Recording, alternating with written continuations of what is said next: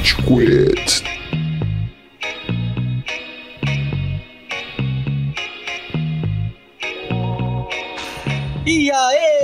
Galerinha do mal! Tá começando o último episódio do ano do Rage Quit! Yeah! O podcast mais fácil. Pô, ninguém me acompanhou, eu fiquei triste. Adeus, ano, velho!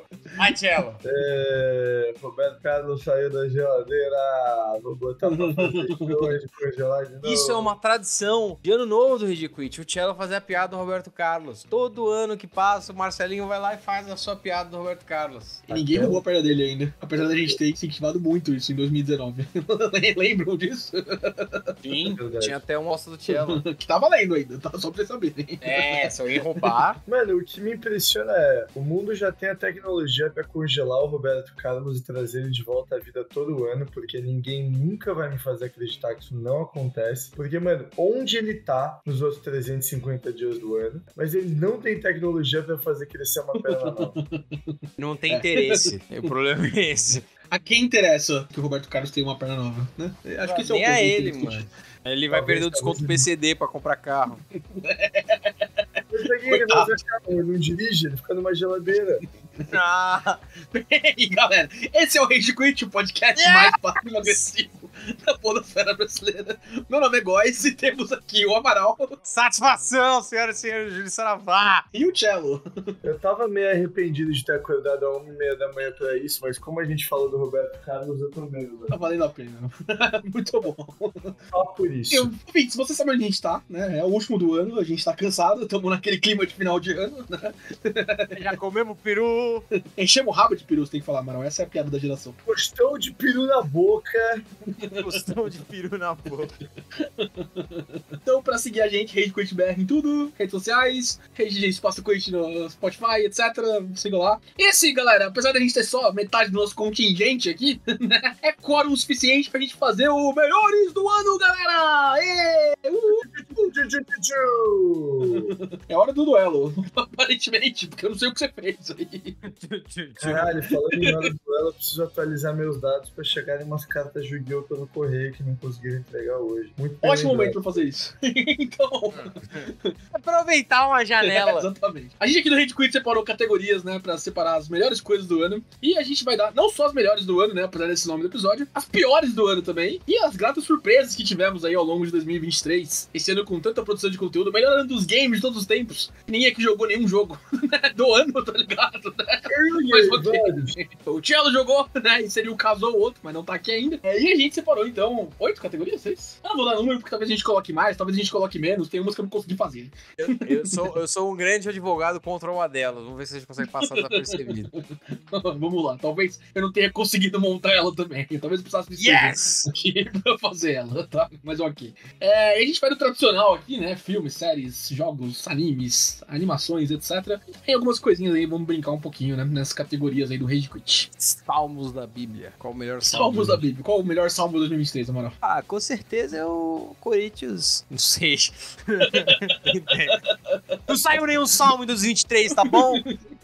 Pelo menos 23, Ah. 2023 anos cada um deles. Caralho, porra, 2023 foi o único ano que não saiu nada novo na Bíblia, né, cara? Porra, depois de dois mil Uma anos. edição nova! Igual do ano passado. Até em 2022 anos atualizando a Bíblia, 2023 falharam, né, mano? É, ele foi fraco. Fraco pra produção dominical aí, né? Foi um ano bem ruim Fica- pro cristianismo. Tá na hora de virar judeu. Você não tá tão errado, não. Vamos começar com a categoria básica aí, então. E galera, quais foram os melhores filmes de 2023 pra vocês? Cara, Olha, a gente tem que falar sobre o fenômeno Barbenheimer, gente. Ah, E o fenômeno Barbenheimer, gente, Ele não foi vinha. bom, que foi orgânico. Ele foi orgânico. Agora, o que que vai ter de executivo querendo vender? Eu me junto assim. Certeza absoluta que se eu tivesse paciência pra fazer as frases mais usadas de 2023 no podcast, essa estaria entre elas, tá ligado? mano, foi Besouro Azul. Eu vi no avião voltando da Arábia Saudita. Ah, com certeza. A namorada Marquezine.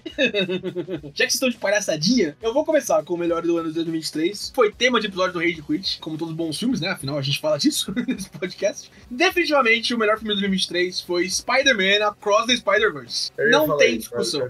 foi. Não tem discussão, Ah, não tem discussão. Próximo. É o melhor filme de 23, Buda. Então, É. mas assim, eu acho bom a gente não fazer uma categoria animação, inclusive. Então, já que ele vai entrar aqui. Porque, na moral, a categoria animação só tem esse, tá? Porque os da Pixar e da Disney foram muito ruins esse ano. Não, não, mas a animação é série de animação, é desenho. É Family Guy, é South Park, é Ah, Vox Machina.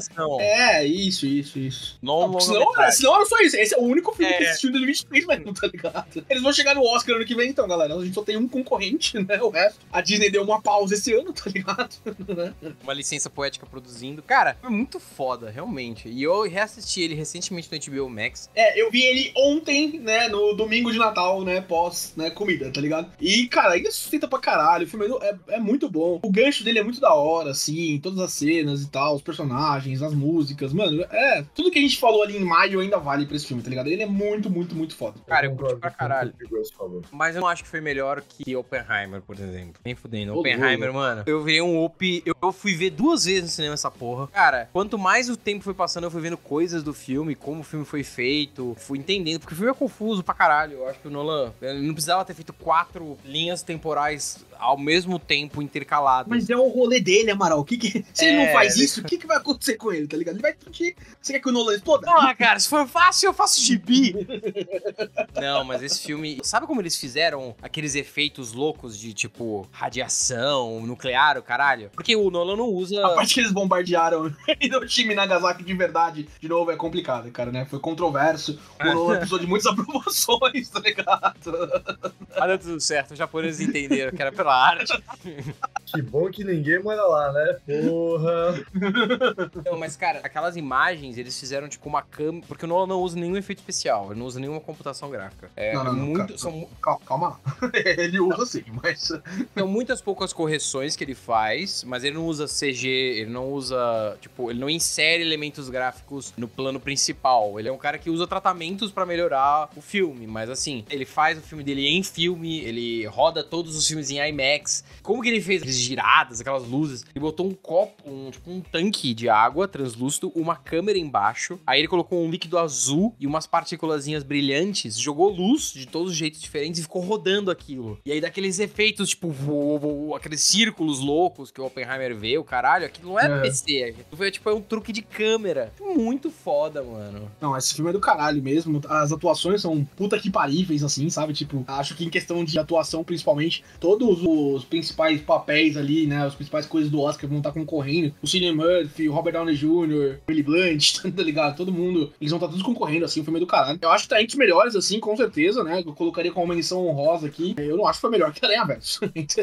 tá ligado? Me diverti muito mais. A história é mais fechadinha, assim, não sei o quê. Como você disse, Não, né? é, Três é, horas de. hein? Ah, não sei, Amaral, porque três horas de filme, quatro linhas temporais. Eu gosto muito do filme e tal, mas, tipo, né? É pesado, tá ligado? É que o Aranha Verso não tem fim, ele tem um cliffhanger. Ah, não, é. Mas ainda assim, eu acho que ele é um filme fechado nele mesmo, assim, sabe? Tipo, essa questão da Gwen se encontrando no, no arco dela. Tanto que eu acho que F Gwen pro próximo filme aí, se for lançar no que vem, tá ligado? Eu acho que Spider-Gwen No More é a partir do, do, do próximo filme. É, eu acho ele bem fechadinho, eu acho ele bem centrado no arco da Gwen e tal. Os personagens desenvolvem, essa questão do Miles estar em outro universo. Eu gosto bastante desse filme, eu acho que ele é o melhor do ano, assim. Acho que não é pra gente ficar debatendo qual que é o melhor. É, com certeza, Oppenheimer tá entre os melhores aí também. Oppenheimer e Aranha Verso acho que são dois dos melhores filmes aí do ano, sim, com certeza. Né? E dá Sim. pra gente chegar nessa. Tchelo ficou em Homem-Aranha também. Eu não vi Oppenheimer, então eu quero que se foda.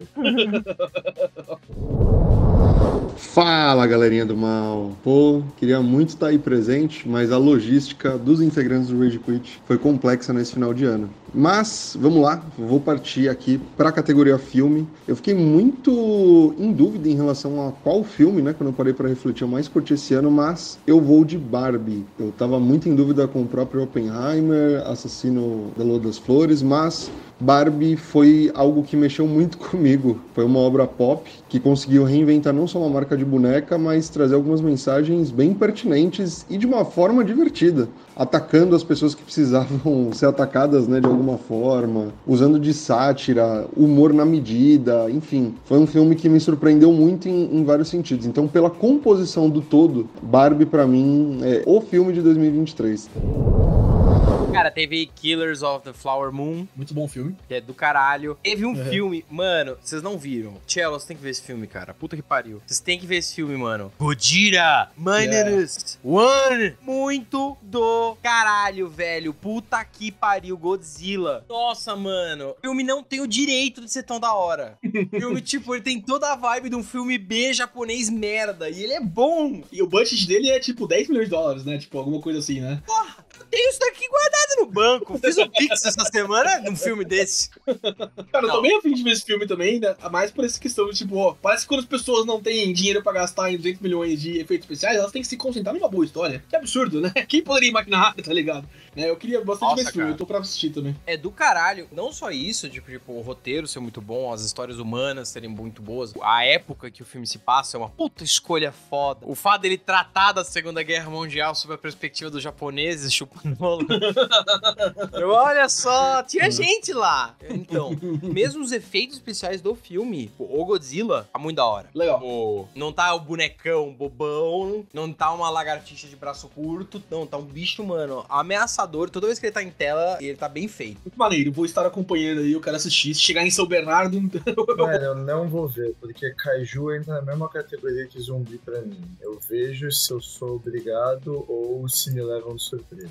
Que no caso acontece em conjunto. esse entra como surpresa pra você, Amaral? Porque a gente poderia falar de surpresas agora, né? Do, Com 2023. certeza. Mano, melhor surpresa do 2023. Porque todos os outros filmes que eu vi, eu sabia que ia ser ou bom ou ruim. Esse filme, mano, nossa, do caralho. Cara, eu vou dar um take controverso aqui sobre surpresa, né? Eu acho que a partir de certo momento do ano não era mais uma surpresa que eu ia gostar desse filme, mas até fevereiro, março ali, eu tava inseguro sobre Barbie. E Hum. Barbie é uma boa surpresa do 2023 pra mim, tipo, né? Quando saiu os trailers ali, tipo, a gente viu que ia ser aquele negócio, tipo, um malucaço e tal, Greta Gerwig going crazy ali, o Ryan Gosling, a Margot Robbie. Aí eu falei, pô, beleza, vou curtir esse filme. Mas até março, fevereiro ali, eu tava tipo, caralho, o que, que você vai ser essa merda, não sei o quê. E, pô, Barbie é um puta bom filme. A gente fez um episódio bem legal aí de Barbie ali pra junho e julho. Nossas opiniões maiores podem estar lá, mas eu achei uma boa surpresa, um bom filme do ano aí também. Gostei bastante. É, e, cara, é a melhor bilheteria do ano, né? É a maior Fechou. bilheteria do ano, a maior bilheteria do ano, o que é tipo. Assim, o filme é da hora, o filme é engraçado, o filme- mas assim, inexplicável como o filme vendeu pra caralho em todos os lugares do mundo ao mesmo tempo pra cacete. Mais uma Pô, Amaral, você, você começou o famoso Seria inexplicável se não fosse o fenômeno Barbieheimer, que, nossa, Uhum. eu não aguento mais escutar os Completamente termos orgânico. Exatamente. As marcas vão entender errado. Mano, vocês viram Cocaine Bear? não, mas queria muito. Não, eu precisava ver esse filme. Cocaine Ele já Bear. Star Plus, porque esse filme é a cara do Star Plus. Cara, eu acho que não, porque eu assisti na Manopla do Infinito. Ah, ele tá na Amazon Prime. Ah, vou, vou pegar pra ver, então. Muito bom. Esse filme é a cara do finalzinho de tá ano, assim, nessa semana de marasmo que você tá, tá ligado? Não é que você não faz porra nenhuma, tá ligado? Vou assistir esse filme. Muito bom. Cocaine Não, você é vê com tá galera, mano, porque ele é muito idiota. É muito. é tipo, Vamos se juntar, então. Então, pronto. É- Tá resolvido. É barely um filme. É. É, é que nem, tipo, Jackass é um filme? Já assistiram Pneu? Robert, o Pneu Assassino? Não. Não, mano, é, é um filme completamente. Nos anos 2012, né, entre 2012 e 2013, eu estava estudando na sala e meu pai estava zapeando canais, né? Não existia internet em 2013, né? Tipo, a gente tinha a Uhum. própria internet ainda, né? O Facebook e o final do Orkut, né? E meu pai estava zapeando canais, né? Não tinha streaming na época. Nossa rede de TV a cabo, né? 500 canais só tem gatos, né? Piada dos Simpsons aí, se o Casal tivesse aqui, teria risado. No Telecine Action, né? Pouco antes das duas da manhã, onde o Telecine Action tem o seu pico de espectadores, né? Não sei se vocês lembram dessa grade do, do Telecine Action aí também. Caralho. Eu lembro que é um canal que só tem uma interrupção por filme. Inacreditável. Exatamente. Mas enfim, né, pouco antes dali da meia-noite, não sei o que, meu pai se depara com um filme chamado Pneu, Rubber, em inglês. E a sinopse do filme era a seguinte: Robert é um pneu que descobre ter poderes telepáticos e decide ir em uma chacina. é isso. Mano, é sensacional. É muito bom. é Louco completamente comédia do demais, absurdo. Chama Rubber 2012. Procurem, assistam. Vamos falar disso. Esse vai ser o primeiro episódio do Rage Quit ano que vem. Tá bom? Mano, é isso. animal, velho. Mano, é muito bom. Muito, muito bom. O melhor filme do ano não podia ser diferente, né? Para um grupo primariamente masculino, como o Rage Quit, foi Barbie. Um filme que levou a gente, todos nós juntos, para o cinema para assistir essa obra-prima e não decepcionou. Inclusive, antes eu tinha ido para pré-estreia com o Gustavo Góes e foi absurdamente fenomenal. Inclusive, já dando spoiler, eu acho que esse é o meu episódio preferido do Rage Quit, que a gente discutiu justamente sobre esse filme, que eu acho fantástico.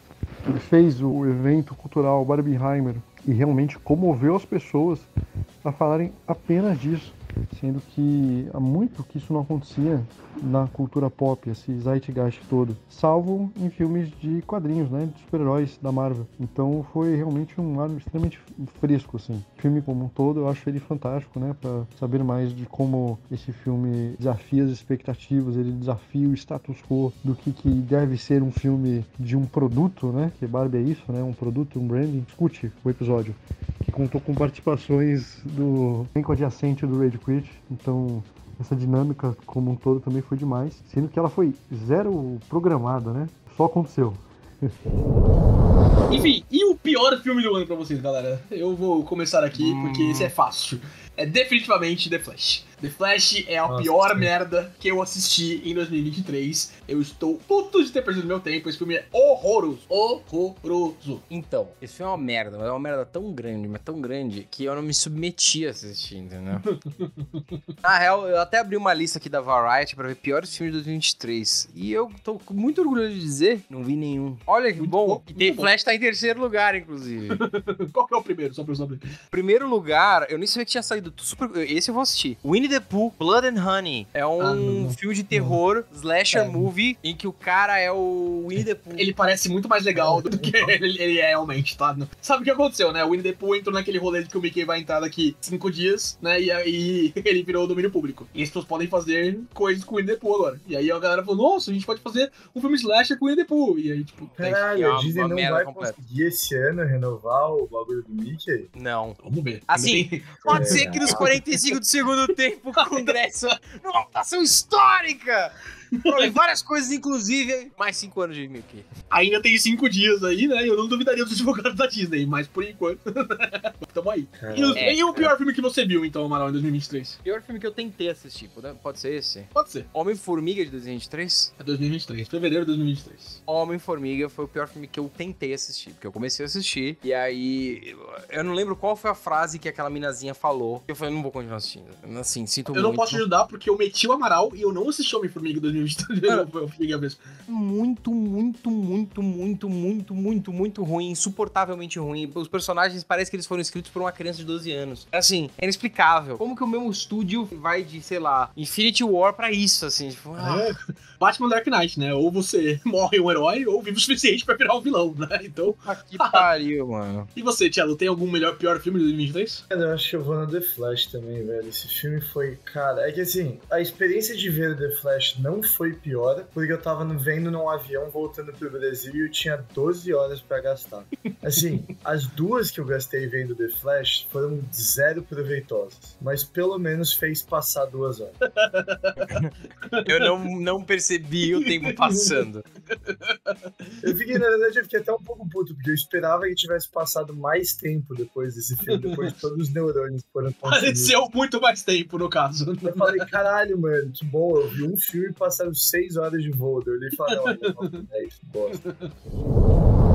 Saudações, pequenos gafanhotos! Cá estou eu no último episódio de Rage Quit 2023 e nada melhor que falar sobre 2023. Então cá está a minha opinião sobre, primeiramente, filme. Melhor filme de 2023, estou entre dois, muito difícil de escolher, que é Barbie e Homem-Aranha. E os motivos estão nos episódios que já gravamos, mas não vou escolher entre um dos dois porque eu estou incapacitada sobre isso. É uma coisa que é maior do que eu, então não consigo falar.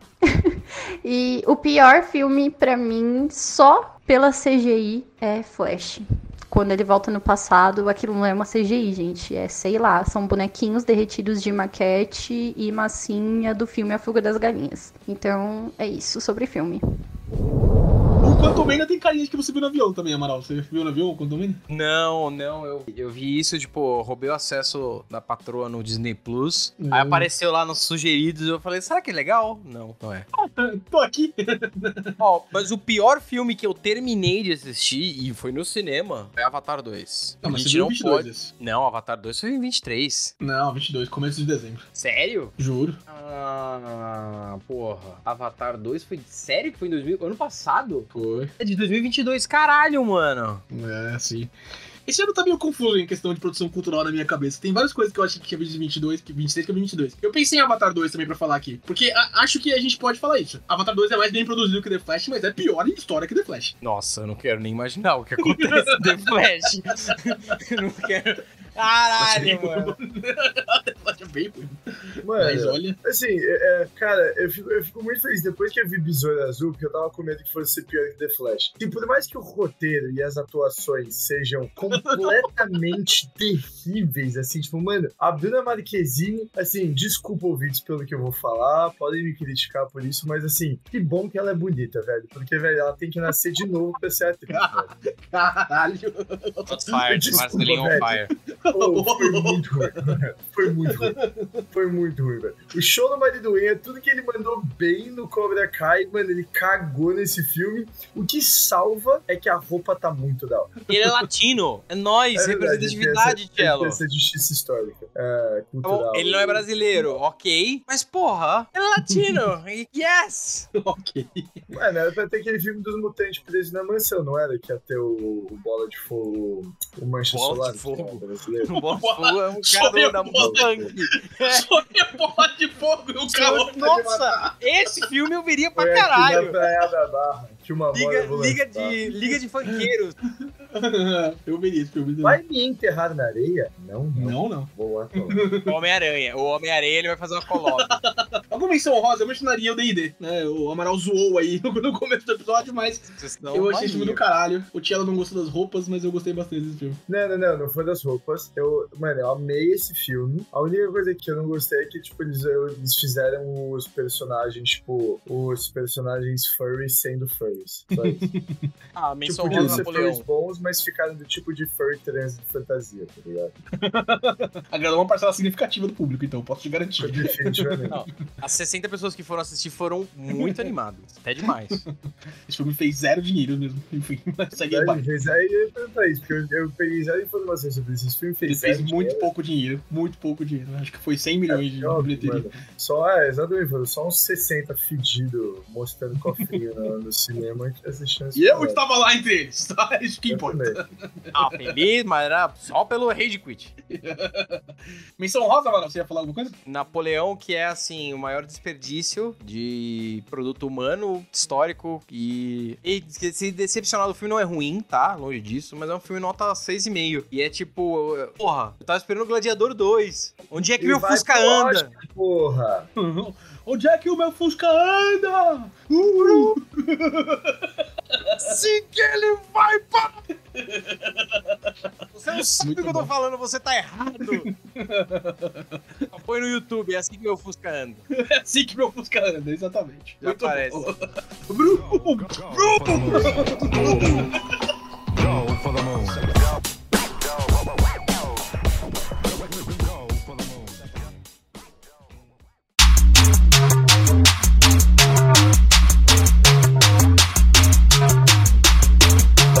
Animações, Cara, galera. animações. Todo mundo. Animada. Vou começar agora. A melhor animação de 2023, pra mim, é a sétima temporada de Rick e Morty. A gente fez um episódio aqui, inclusive nós três, falando tipo, nossa, será que vai ser bom, não sei o quê. Eu nem lembrava da mudança de voz ao final da temporada. Essa temporada foi muito, muito, muito boa. Todos os episódios eu morri de rir. O último episódio do, do buraco é muito engraçado. Ah, eu não assisti ainda. Ah, Mano. fuck, fala.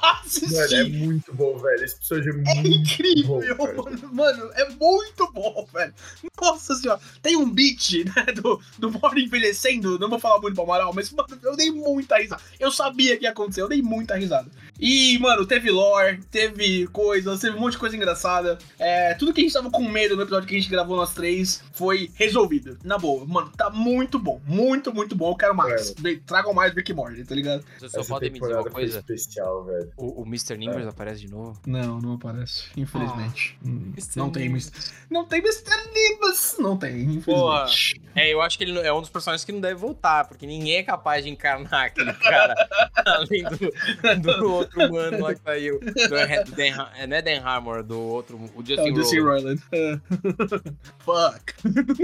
Exato, mano. que mais de boas? Ó, Série animada, definitivamente fico com uma série recente chamada Blue Eye Samurai. É muito bom. Isso daí tá num, num trecho meio nebuloso ali, se é anime, se não é. Tradicionalmente não é uma animação, né, é feita de desenho, afinal de contas o traço todo é em 3D, ele usa mais um cel shading da vida, nem por isso esteticamente é feio, pelo contrário, a série é maravilhosa. E eu vi aqui uma produção franco-americana, então tá valendo aí, por mais que retrate samurais e esse período Japão medieval, eu vou contar como um não anime. Altas vibes de Kill Bill, altíssimas assim, desde a sua protagonista mulher, meio Isabela Kido japonesa, extremamente sanguinolenta na sua jornada por vingança, até esteticamente como a ação ela acontece. É muito bem coreografada, é bem exagerada, ela é muito sanguinolenta, como eu coloquei, e em alguns momentos inclusive você tem coisas verdadeiramente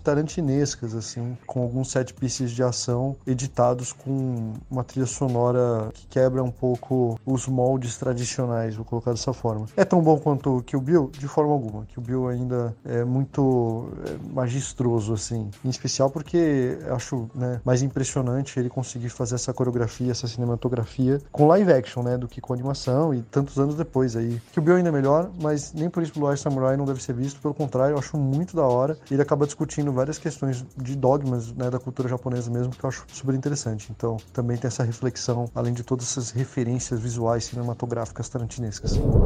Fiona and Cake, eu assisti dois episódios. Qual? Continuação do Adventure Time. Ah, é o da Hora da Aventura. É, tô falando bem. Eu, eu, mano, eu vi coisas na internet assim, até tipo o comecinho e depois não ouvi mais falar. Não sei se continua. Eu curti, eu assisti três episódios, achei da hora. Foi bacana. Não continuei por quê? Porque minha vida é muito bandida. Sou cara muito ocupado, mas eu não deixei de assistir por falta de interesse. Eu curti o que vi. Eu tenho desvio de caráter de não ter assistido é, Hora da Aventura, mas vou consertar isso a qualquer momento. Mano, veja, é do caralho. Nossa, realmente é um bagulho assim bizonhamente inteligente, vai entender. Verei. Mas você não tem nenhum melhor assim de cara, Amaral? Nada? Cara, eu assisti pouca animação esse ano, na moral. Tipo, Uhum. tinha muita coisa, sei lá. Foi muito diferente do ano passado que a gente viu é, o South South Park pra caralho. Puta que pariu. É. É, eu vi pouco, vi pouco animação e vi pouco anime também. Não, não me dediquei muito. É, anime vai ficar inteiro, Tchelo. Mas, Tchelo, tem um que falar de melhor animação, que você tava falando semana mês É, passado. ah, não, Ah, o Invencível saiu. tipo, Você curtiu, Cello? Então, eu ia fazer algumas das menções honrosas. Assim, pra mim ainda, tipo, eu gostei muito de Rick and Morty, mas a segunda temporada de Vox Machina foi especial no começo do ano. Muito bom, muito Então, bom. pra mim é a número Ah. um do ano, a segunda temporada de Vox Machina. Cara, eu botaria em segundo lugar Rick and Morty, terceiro lugar Invincible. Mano, essa temporada de Invincible, só que, tipo, é que fala que saíram quatro episódios e meio que acabou do nada. Os caras meteram um hiato meio bizarro, né, velho? Então, eu ia colocar Invincible segunda temporada da primeira parte aí como o pior do ano, porque eu achei bem esquecível, viu, esses quatro episódios que saíram até agora, mano. Nossa, achou, cara, mano? Mas eu achei que tá construindo tão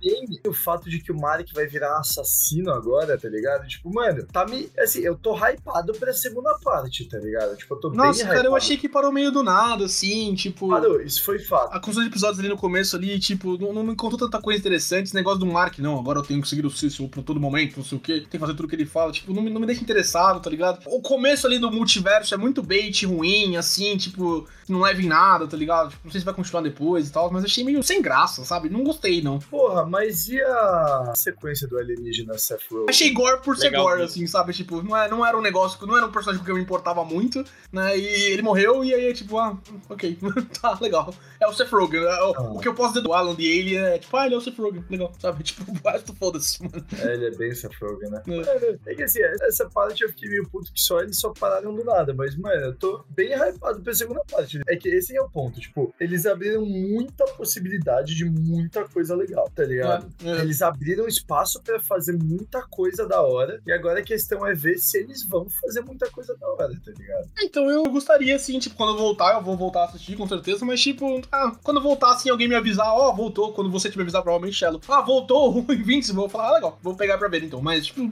eu- colocaria como pior, assim, tipo, das coisas que eu vi, assim, gostei de bastante coisa. Com relação à série animada. Bom, e eu sou suspeito pra falar sobre isso porque eu só assisti uma série animada que lançou em 2023, que foi Scott Pilgrim, porque eu gosto bastante do filme de 2010, então ela vai ficar como a melhor e talvez ela seja a melhor mesmo. Ou não, porque eu não assisti os outros. Não posso opinar sobre os outros, mas posso opinar sobre essa, então essa é a melhor.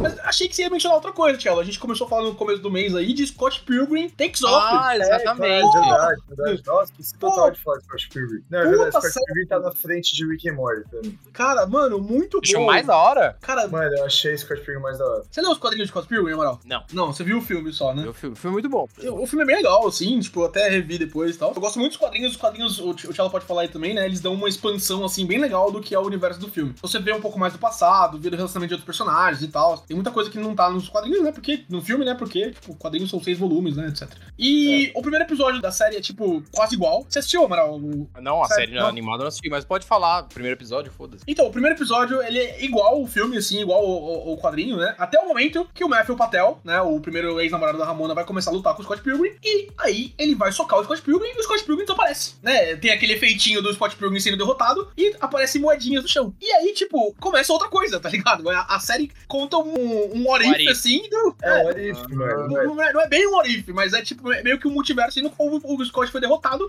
e a Ramona, porra, que, que porra é essa? E aí é a Ramona a principal, tá ligado? Ela vai tentando entender o que aconteceu com o Scott. E ela vai trazendo namorados, conta uma outra história do universo. E cara, eu achei muito bom. Eles conseguiram deixar melhor do que o negócio já é muito bom, assim, tá ligado? É uma interação nova em 2023, assim, curti pra caralho. Mano, é uma parada que assim, tipo, óbvio, ah, teve algumas falhas que toda série pode ter, tá ligado? Eu acho que apareceu muito pouco do Scott na série. Isso foi uma parada que, a partir do momento que a Ramona entende que o Scott tá vivo, eles poderiam ter colocado um pouco mais do Scott, dar meio que os flashzinhos de onde o Scott tá, sem mostrar onde ele tá, tá ligado? Então, tipo, tinha coisa que poderia ser feita ali, então eu acho que realmente apareceu muito pouco do Scott. Foram três grandes erros pra mim que foram muito citados. Eu concordo bastante com esses três grandes erros que rolaram. Esse, o fato de que o relacionamento deles, meio que depois que ela acha o Scott de novo, o relacionamento deles aconteceu. Tipo, e meio que não teve uma construção do relacionamento. Parece que eles ficaram juntos um pouco mais pela frustração dela de estar correndo atrás dele o tempo todo, mais do que ela realmente gostava dele, tá ligado? Porque ela não conhecia o Não, Scott. mas você tá falando do quê? Da, tipo, da versão. É, da versão nova assim- ou da versão antiga? da versão nova, porque, mano, na versão antiga, tipo, o, o relacionamento do Scott e da Ramona é uma puta construção. O ponto todo do relacionamento do Scott com a Ramona é essa construção. O ponto todo do relacionamento deles é até, tipo, cara, o Scott ter certas inseguranças sobre a Ramona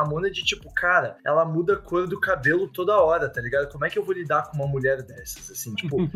tem coisas que são idiotas, mas que são muito profundas e, tipo, e você tem um relacionamento que, mano, que depois chega num lugar que você fala, caralho, tá ligado? Que da hora. Pra mim, um ponto da série que me incomodou, que é- eu gostei pra caralho da série, tipo, a animação é incrível, tem vários detalhes maravilhosos, mas assim, um ponto da série que me incomodou foi que o relacionamento da Ramona e do Scott chegou no mesmo nível na série e nos quadrinhos, sendo que eles não tiveram nenhum tipo de entrosamento na série pra chegar no mesmo nível de relacionamento que eles estavam nos quadrinhos. Isso não, eu, eu discordo. Eu vi essa crítica online também, mas, tipo, eu acho que eles mostram assim, ó, isso aqui pode rolar pra frente, tipo, rolou em outro universo, rolou na história original, né? E, assim, eles são soulmates, né? Tipo, eles se encontraram assim podem ficar juntos pra sempre, mas eles são personagens diferentes, então, tipo, deixa aberto, assim, o que, que vai acontecer. Eles ficam juntos no final, eles dão um beijito e lá, né? Não sei o que, né? Depois das coisas que acontecem, mas é isso. E, cara, eu, eu acho que é muito mais sobre contar, tipo, uma versão nova e interessante do que, que a Ramona é sem o Scott, do que, que a Ramona é sem os ex-namorados, tá ligado? Tipo, é uma desconstrução desse rolê. Ah, ela é a mina que tem vários namorados, ela é a mina que tem baggage, tá ligado? É a mina que tem esqueletos no armário, assim, né? É, e achei interessante sem, sem, tipo, forçar a agenda woke, meu, sabe? Tipo, essas coisas, assim. Sim, eu concordo, foi interessante pra caralho. Tipo, esse take foi interessante. Eu só acho que, tipo, eles poderiam ter dado um tone down pequeno em como o relacionamento deles ficou depois que ela salvou o Scott. Eu acho que, assim, eles terem colado nessa paixão, tá ligado? Foi que eles entraram. Tipo, pra mim foi uma das únicas coisas que foi um pouquinho forçado, assim. Tipo, não precisava. Podia ter sido. Podia ter sido um tone downzinho, podia ter sido uma paixonite pra eles conseguirem desenvolver a parada e tudo mais. Tipo, é que eu acho que eles pularam um pouco, tá ligado? Tipo, assim, mas no caso, assim, pra mim, eu, eu, eu entendo o que aconteceu porque eu sou emocionado em relacionamento igual eles, né? Foram, então. É, talvez. Tento dar aquela brincada no rolê, tipo, ah, Sparkles ali, sabe? Tipo, ah, eles beijaram e viram Sparkles, não sei o quê, então, tipo, ah, vamos ficar juntos. Eu não, eu não acho que, É. tipo, eles entram profundo no relacionamento assim, tipo, mas eu entendo a crítica. E por ser uma série assim que conta um negócio que é estabelecido num cânone que todo mundo já conhece, a série se baseia que você conheça, né? Ou quadrinho ou filme, pelo menos, né, pra você assistir isso e aproveitar, eu, eu acho que faz sentido. E o que eu acho muito legal também é que, tipo, não sei se o Amaral sabe disso, os personagens são dublados pelos caras que fizeram eles no filme. Sim, sim, Isso é eu, muito eu legal. vi isso. Cara, eu E, dei uma mano- zoom alto porque eu não queria tomar spoiler, porque o Marcelinho ele esquece que eu não, não vejo as coisas, aí ele começa a falar do plot. É melhores do ano, Marcelo. Você fala que você gostou e acabou, entendeu? Não, mas Mas, assista, e é Assista, assista. Mano, uma coisa que é muito da hora é um detalhe de animação, tá, Amaral? Não é um spoiler. E ninguém notou isso antes de eu ter falado. Mas, por exemplo, uma coisa que eles tomaram muito cuidado na animação, até o episódio 4, eu acho, você tem o fundo borrado e as pessoas em foco, né? E aí, quando o cameraman coadjuvante é demitido numa cena, a- o fundo para de estar borrado, velho. Isso é bom, isso é um detalhe de animação muito bom. Que, mano, passa completamente despercebido, mas assim, é o detalhe de animação que você fala, caralho, velho, que bagulho incrível, mano. Porque, tipo, é uma parada muito pequena, mas que funciona muito bem, assim, tá ligado? É uma série muito meta, assim, sem dar na sua cara que ela é meta, tá ligado? Tem muita referência a videogame, muita referência a quadrinhos, assim, e não é na cara, assim, sabe? É um jeito legal de fazer essas coisas. Pô, eu, o Scott Pilgrim foi uma grata surpresa aí, ainda mais porque eu achava que ia ser uma adaptação It's Literis dos quadrinhos, principalmente, mas é, ela, ela vai beyond, assim, e eu gostei pra caralho. A animação, assim, ficou no meu top 3, pelo menos, aí, de coisas legais desse ano. Em relação à série animada, eu vou falar uma que eu não terminei de ver, mas eu tô gostando tanto que, pô, vai ser a minha recomendação, que é Planeta dos Abutres, que tá disponível aí pelo HBO Max e que, pô, é muito diferente de qualquer outra animação que eu vi no decorrer do ano. Tem outras menções honrosas, né, mas, pô, Planeta dos Abutres é algo que te faz sair da zona de conforto em vários sentidos, sabe? Acho que é algo que recebeu certo destaque, mas pouco comparado ao que merecia. Então, se, pô, alguém ouviu falar sobre, enfim, dá uma chance que é muito, muito bom. Vamos pra séries agora, senhores? O que vocês acham? Diga aí, Amaral, qual foi sua série favorita? 2020? Succession! Succession! Muito bom, cara. Eu ia falar exatamente dela também. Nossa, que bom. Succession é do caralho. Do Caralho. caralho. faz você se sentir feliz por ser pobre. Exatamente. Então olha aqui e fala, nossa, ainda bem, que não tem esse tipo de conversa com meu pai. Graças a Deus. Cara, não sei se foi o seu caso, Amaral. Pra mim foi. Succession, a última temporada saiu em 2023, mas eu vi ela inteira em 2023, né? Tipo, eu comecei ela esse ano e eh, maratonei ela até o Eu final. terminei, tá? Só pra avisar. Você não acabou? Assisto isso com a Gabriela, então a gente vai Complicado. com quatro episódios. Ah, mas você já, você, você já viu o que acontece espetacular na quarta temporada, então? O, o episódio da quarta temporada. Não. No avião. Hum, não, com certeza não. Não, já, vi- já viu, já, já viu, pô. Como não? Não vi, não vi. A, a, a Gojo Cell ainda não aconteceu. Ah, não, mas você. você- Não, não, eu tô falando do casamento do, do Connor. Não, eu não assisti. Não viu? Esse é, o, esse é o próximo episódio que eu vou assistir. Ah, então tá bom, então eu não vou contar nada, mano. É. Porra! é, é ca- cara, é do caralho, é do caralho. É uma das melhores coisas da televisão. É, mano, é nível Ozymandias, tá? Só pra você entrar com boas expectativas. É, mano, não sei se quando você vai ver a Gabriela, assista no momento que, tipo, oi amor, vamos. tá ligado? É isso. Sabe porque, mano, nossa, o Succession é muito bom. Muito, muito bom. Entrou no meu top 5 séries da vida, assim. E a quarta temporada, mano, eu, eu vi, acho que, não sei se o Jovem Nerd ou o Gaveta falando, entrou num rolê assim que é meio Breaking Bad pra mim. Succession é constante. Ela não tem altos e baixos. Ela é sempre muito boa em momentos espetaculares, assim, sabe? Tipo, esse episódio é um desses momentos espetaculares. Mano, olha, quem não viu Succession aí que tá assistindo, Marcelinho, você não deve ter visto Succession, né? Pelo pelo que você tá Eu mostrando. vi os três primeiros episódios. Cara, continue. Tem brisa, É que, mano. mano, não, Mano. é que o começo de Succession, velho, não me pegou, tá ligado? Eu sei que pra você, Eu vi até o velho tendo um ataque cardíaco ou sei lá, um derrame qualquer porra no helicóptero. literalmente o primeiro episódio. Literalmente no primeiro episódio. Então, o Succession começa parecendo assim, tipo, nossa, é um velho que vai mijar pela sala, tá ligado? Né? Tipo, ah, nossa, vai ser um velho perdido de demência aí, não sei o quê. E não é, Quem mano. dera. Não é, é. é muito mais, velho. Nossa. O velho fica Cara. sóbrio. E aí, rapaz, pega as coisas no chão, que o velho é o capiroto. Mano, é que uma coisa que, velho, eu preciso, é que eu preciso fazer uma concentraçãozinha pra ver essa série, porque o filho. Porque esse é o dia a dia, né, Marcelinho? É complicado, né, mano? É difícil, né? É, o Marcelo não entende o apio da série, porque Ué, mas isso acontece todo dia, tá ligado? eu peguei o helicóptero pra Ô. jogar hockey com meus amigos na semana passada, pô. Mano, eu pago os 31 dos 30 empregados que eu tenho pra jogar beisebol, você quer ganhar um milhão Nossa, dela. que cara solitário. Ele precisa contratar 30 pessoas pra jogar beisebol com ele. Beisebol? Não sei nem se 30 pessoas jogam beisebol, tá Eu ligado? não sei quantas pessoas jogam.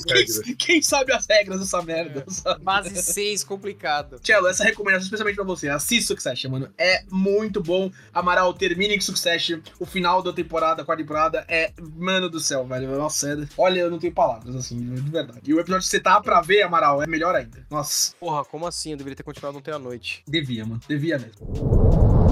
Agora falando de série, que na minha opinião é o mais difícil de escolher, porque foram lançadas várias séries boas esse ano. Mas em primeiro lugar, que ganhou meu coração e superou expectativas foi One Piece também, né? Meu anime preferido, não tem como não escolher essa série. Mas eu também fiquei entre The Last of Us, por conta do jogo, e Gen V, porque eu gosto de The Boys também. Mas One Piece ficou em primeiro, é o melhor mesmo. E pior, Bom, eu não assisti uma série ruim, ruim de fato esse ano, mas eu vou dar lugar pra Yellow Jackets, que é uma série do Prime.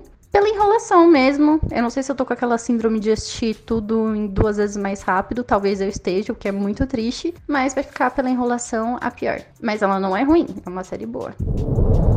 Também saiu Last of Us. Last of Us é uma das minhas menções honrosas aqui. Eu achei Last of Us muito bom. Talvez entre até como surpresa Last of Us, porque, tipo, achei que uma merda, como geralmente adaptações de videogames são. E, cara, foi bem consistente, assim. O que eles avançaram, achei bons avanços. Não gostei da explicação do porquê a Ellie é imune, não gostei da explicação de onde veio o vírus, o fungo, né, no caso. Já falei disso no episódio e tal, mas no geral, assim, a série é muito bem feita, muito bem atuada. Eu estou achando divertidíssimo as notícias do tipo, o Pedro Pascal terá muito menos tempo de gravação na segunda temporada, tá ligado? Tipo, é. Gente. Dá pra ele resolver o, o- a gravação inteira dele numa tacada só, né, Amaral? Eu diria, né? Você você não acha também? Ó, vai se fuder. Eu queria que ele fizesse a decisão diferente, inclusive, filhos da puta. É. Mas, é, cara, a série foi muito foda. Nossa, a série não tava esperando a Gabriela, que não tinha nunca jogado joguinho, ultra entretida. E eu que conheço essa história, sou apaixonado por essa história, acho Last of Us 1 talvez um dos melhores jogos que eu joguei na vida. É. É, um, é um Tá jogo. Ah, jogos 10 de 10. Esse é um exemplo de jogo 10 de 10. Só não é E- melhor que Last of Us 2, mano. eu acho a jogabilidade do 2 muito foda, muito melhor que a do 1. Eu acho a história do 1 melhor. Mas não acho a história do 2 ruim. O que já é, sei lá, 99% das galera que não gosta. já não, me- não sou parte disso. Eu acho, eu acho a decisão Não me arroubem. não, não don't at me, tá ligado? não me arrobe. Eu acho legal. A série boa, a história boa. Acho que ela tem barrigas e isso me incomoda. Fora isso, cara, o 2 é muito foda. E a série, cara, ela viveu essa responsabilidade de fazer um videogame e acompanhar. Essa foi a primeira série que foi lançada pela HBO nesse esquema em que você tem um podcast simultâneo com É. os Não, diretores não, eles- da série Eles fazem, comentando. fizeram isso Game of Thrones, fazem isso bastante, na verdade. Séries Game of Thrones? faz, faz, faz. Uhum. Nossa, bom, que bom que eu não acompanhei, porque eu teria perdido o dobro de tempo. Uh, Eu acompanhei essa série assim e, cara, foi muito foda, assim. Porque Legal. alguns episódios eles trouxeram a atriz que faz a Ellie do jogo e que faz a mãe da Ellie na série pra gravar. Cara, foi do caralho, assim. Então, O podcast é hosteado pelo Joe no jogo, né? O, como é nome sim, exatamente. No, no. North. Não, não, não é ele não. Mas enfim, é. Cara, bem legal. É, Last of Us assim foi uma boa surpresa. Em relação às séries, pô, esse ano foi um prato cheio em vários sentidos. Tem séries que eu preciso ver, ainda não consegui, como o Urso. Eu tô louco pra ver, não tive tempo ainda. É, a gente teve a adaptação de One Piece, que foi bem positiva. A gente teve Succession, que todo mundo fala sobre, eu ainda não consegui parar pra ver. Mas pra mim, a melhor série foi Treta ou Beef, no original da Netflix, que foi uma produção da 24 e que, pô, é. Assim, é fantástico. É uma tradução muito boa da 24 dos filmes pra séries, né? Com uma pegada que eles já vêm fazendo há algum tempo, mas, pô, elevada a décima potência. Eu achei fantástico, é um convite à reflexão em vários sentidos. As atuações são ótimas, ela é curtinha, ela tem poucos episódios e, pô, de novo é você tratar de temas extremamente sérios, pertinentes, mas com humor ácido pra caramba. Então, nossa, se eu pudesse, eu faria todo mundo assistir Beef. É muito, muito boa. Eu tenho outras ah, indicações aqui, né? É bem rosa, assim, vou passar bem rapidamente. Ted Lasso, temporada 3. Eu vi Ted Lasso também numa tacada só, né? Logo depois que ela tinha acabado. Eu gostei muito da temporada 3, assim, muito bonitinho. Amaral, você gosta de futebol. Ted Lasso é bem comfort, assim, bem gostosinho de assistir, tá ligado? Nossa, é, recomendo aí. ele Caralho, ficou, ele de ficou Lasso. obcecado, inclusive. Mano, ah, que legal, vocês são. O seu pai é iniciado e o Cello é, é, assistiu também. Pô, é muito bom Ted Lasso. Mano, Nossa, é muito bonito. inteiro, Maluco, Ted Laço foi o que me fez. Mano, vocês, eu não tô de sacanagem que Ted Laço foi a série que, mano, eu tava muito com essa cabeça entre voltar pro Brasil ou não. E Ted Laço foi a série que me. Foi o meu Nossa! primeiro é em vou voltar pro Brasil. Quando eu acabei Ted Laço, eu falei, mano, fudeu. É verdade, nossa, tem muito essa vibe mesmo, caralho, né? Mano, é muito bonito, Mano, assim, eu, tipo. eu não sacanagem. Eu acabei Ted Laço. O, o último episódio, mano, quando eu acabei, eu comecei a chorar. Mano, Nossa, muito liguei bastante, pros né? meus É. pais falando assim, mano, eu preciso me mudar de volta pro Brasil. Foi assim que pra mim acabou Ted Laço. Eu li algumas vezes Ted Lasso. Na primeira temporada, quando o Roy ele bate no Believe ali no começo, tá ligado? Quando ele tá pra se aposentar. E, nossa, do caralho. Vou ficar entrando muito assim. Ted Lasso me recomendação uma amiga do trabalho, assim. Eu tô tentando fazer o caso assistir pra ver se ele começa a gostar de futebol. Eu acho que ela tem muito menos futebol, assim, do que ela se vende, assim. Tipo, futebol é muito plano de fundo, assim. Eu gostaria que ela fosse um pouquinho mais futebol, ela não é tanto. E eu acho que a terceira temporada um pouquinho apressada, talvez. Esse rolê do tipo, ah, ele entendeu. Ele estudou o Johan Cruyff, entendeu futebol total, não sei o que. Agora eles são foda, blá blá. Tem umas coisas legais, assim. Eu, eu gostaria de um pouquinho mais de futebol, mas uma recomendação muito boa, né? Tipo, e o final é muito satisfatório, muito gostosinho, bem legal de assistir, bem comfort. Momentos pesados ali também que são bem legais e tal. Tipo, bem, bem bacana de assistir. Eu recomendo Ted Lasso. Mas não, você ia gostar bastante, de verdade. Vou ver. Tanto que eu tenho certeza que o Fluminense ia ganhar do Manchester City porque o jogo ia ser o episódio final de Ted Laço, né? O Diniz é claramente o Ted Laço e eles Com ganham do. Manchester City no último episódio, tá ligado? Então, assim, com certeza a gente ia ganhar do Manchester City só por negócio de Ted Laço. Ted Laço só previu o que ia acontecer. Só que a gente tomou 4x0 com um gol em 50 segundos, né? Então, 40, 39, por favor, 39 segundos. o Fluminense estava jogando muito bem até o primeiro gol do City, mano. Eu acho que isso é até um bom jump pra nossa próxima categoria. Não, não, peraí que eu tenho coisa pra falar ainda. Mas eu sei, é um- é um bom jump mesmo, a gente volta Ah. nisso. Bom, série não podia ficar com outra, senão The Witcher, né? Brincadeira. Nem eu consigo defender essa temporada. Por mais que assim, eu consigo. É, eu consigo defender essa temporada. Ela é totalmente defeituosa em várias coisas. Ela erra muito mais do que acerta, mas ela ainda tem os seus acertos. Mas enfim, melhor série definitivamente é Barry. Quarta temporada encerra essa série que é inacreditavelmente foda, mas ninguém assistiu. Isso é o que me deixa mais triste. É uma série do Bill Hader que retrata esse matador de aluguel que se apaixona com teatro. E é uma série que ela navega extremamente bem entre gêneros, porque ela consegue ir de algumas cenas extremamente hilárias para outras cenas de ação. É uma ação bem coreografada, bem feita. Inclusive, tem uma cena na quarta temporada que, meu Deus, é muito bem feito. Para daí para momentos de drama. Ao mesmo tempo, ela tem toda uma questão de estudo de personagem, como ela discute coisas sociais, de como que as pessoas elas têm o que as motiva, as mentiras que elas se contam, contam para as outras. É inacreditável. É muito bom, Barry. E ela acaba com uma chave de ouro. A série ela vai, cada temporada é muito diferente entre elas e o que acontece no final da terceira, você fica, meu, como que vai ser a quarta? Não é possível que não vai me decepcionar. E eles dão um jeito. Você não fica decepcionado, na verdade você fica orgulhoso. Fica com orgulho dos caras que fizeram essa parada. Sério, Barry é incrível. Mas, cara, eu tenho mais duas coisas pra recomendar e uma coisa que eu odiei. Eu vou começar com o que eu odiei. Mano, eu assisti três episódios de Loki e pra mim deu de Marvel, galera. Eu não quero mais falar sobre isso. O pessoal fala, não, continue, porque o final da temporada de Loki é muito bom, não sei o quê. Eu não acredito. Não, não consigo mais, galera. Desculpa, vocês me perderam, tá? Não quero mais. tá? E a primeira temporada é mal fechadinha. É, todo mundo que eu falo, puta, eu parei no episódio 3, é uma merda, mas o 4, 5, 6 são ótimos. Eu falo, galera, não, não dá, não, não acredito mais, tá ligado? Não acredito mais, não vou assistir Mas mais. é tá? aquela, é aquela história, velho. Tipo, mano, eu também eu tô genuinamente cansado de ver série que eu tenho que, tipo, mano, nem eu consigo mais me convencer do fato, tipo, de que às vezes eu tenho que ver uma série que vai ter quatro episódios ruins pra eu chegar no episódio bom. É. Mano, se eu vou perder porra de quatro horas, velho, vendo uma parada pra, tipo, ter uma hora de satisfação, a É isso matemática não bate, velho. Não é um relacionamento não abusivo com a série, né? Tipo, Não dá não, ele vai melhorar, eu juro. Ele, ele vai se acalmar. Eu, Ele vai parar de me bater. Dark. Mas é, mano, pô, porra. Não continua não isso. Cara, eu e você estamos na mesa de fazer 30 anos. A gente não tem mais tempo pra isso, tá ligado? Não tem mais tempo pra um negócio ser bom 5 horas no futuro, tá ligado? Não dá. Mano, não dá. Eu criticava muito um amigo do Felipe, meu primo, que ele largava série e anime no primeiro episódio porque o primeiro episódio era ruim. E eram séries que eu tinha visto e eu sabia que o, o resto era bom, tá ligado? Eu falava, tipo, mano, você não pode dar uma opinião sobre a série porque você não viu a série inteira. Hoje em dia, mano, eu já admiti pra ele. Eu falei, mano, eu tava muito errado quando eu te falei isso. Eu comecei a largar muita coisa no primeiro episódio, porque, mano, eu não vou me submeter a ficar vendo bosta. Que, mano, o. Submeter.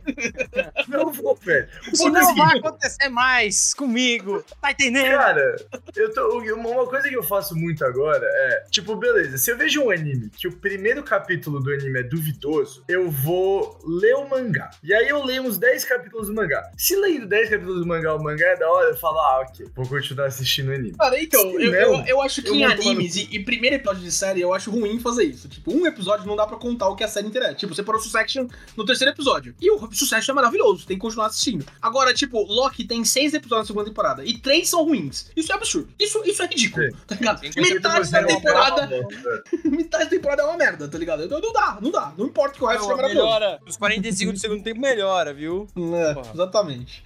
Tava E, cara, eu tenho- o jogo do Fluminense. Eu Tá tenho que certo. recomendar pra vocês duas coisas. Uma que eu vi, terminei literalmente ontem, assisti em três dias eu e a Clara. É uma série do Globoplay, ela chama Vale o Escrito. É uma série sobre a história do jogo do bicho no Rio de Janeiro.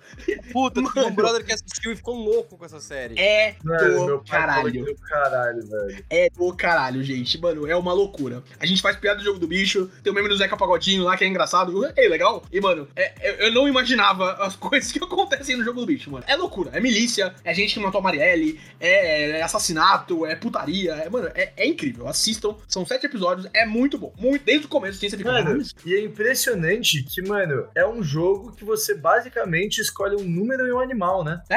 É basicamente isso. Mano, é literalmente Game of Thrones, sabe? Tipo, dá pra você traçar a parada. Deve ter thread disso no Twitter a rodo, sabe? cara? Nossa, os Garcia são os Lannister. Certeza absoluta que alguém fez essa- esse, esse paralelo, tá ligado? É muito bom, eu vi ontem, tá fresco na minha cabeça ainda. É do caralho, assistam, é muito foda. Tem podcast também depois, eu vou atrás. Talvez tenha entrado no mundo do True Crime, não sei ainda. A Clara tá até feliz aqui. É muito bom, assistam.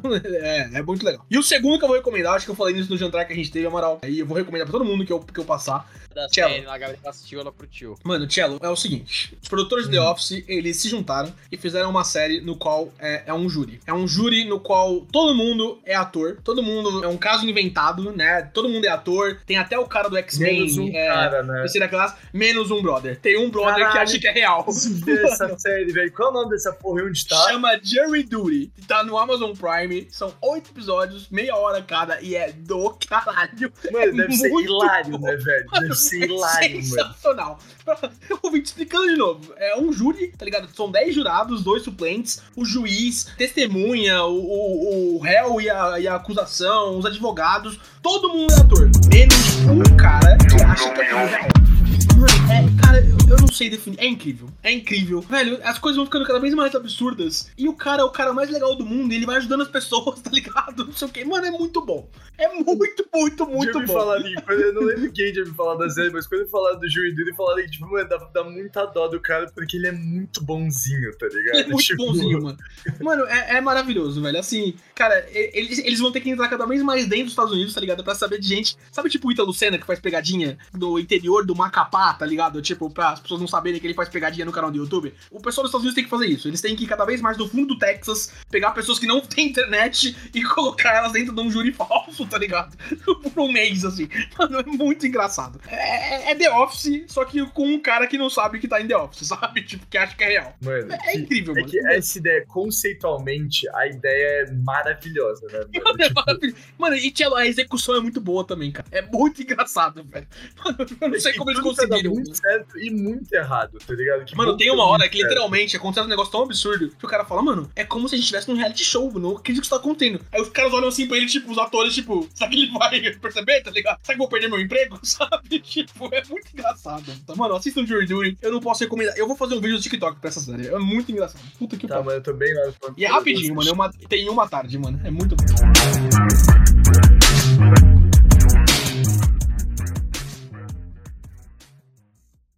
Have you ever felt Are you listening? Damn.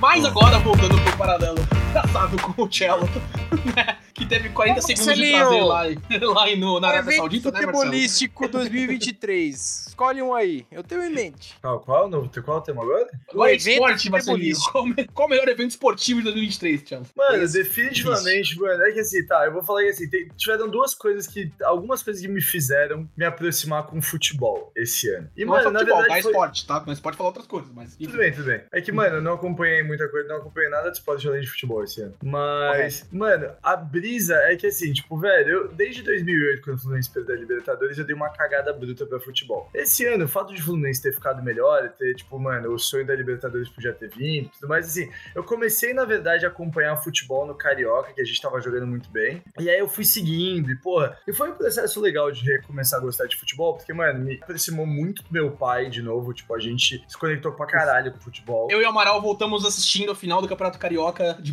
Piracaia, no final de semana do aniversário do Amaral, e vendo o Fluminense meter 4x0 no Flamengo. Foi divertido também. Mano, foi muito da hora.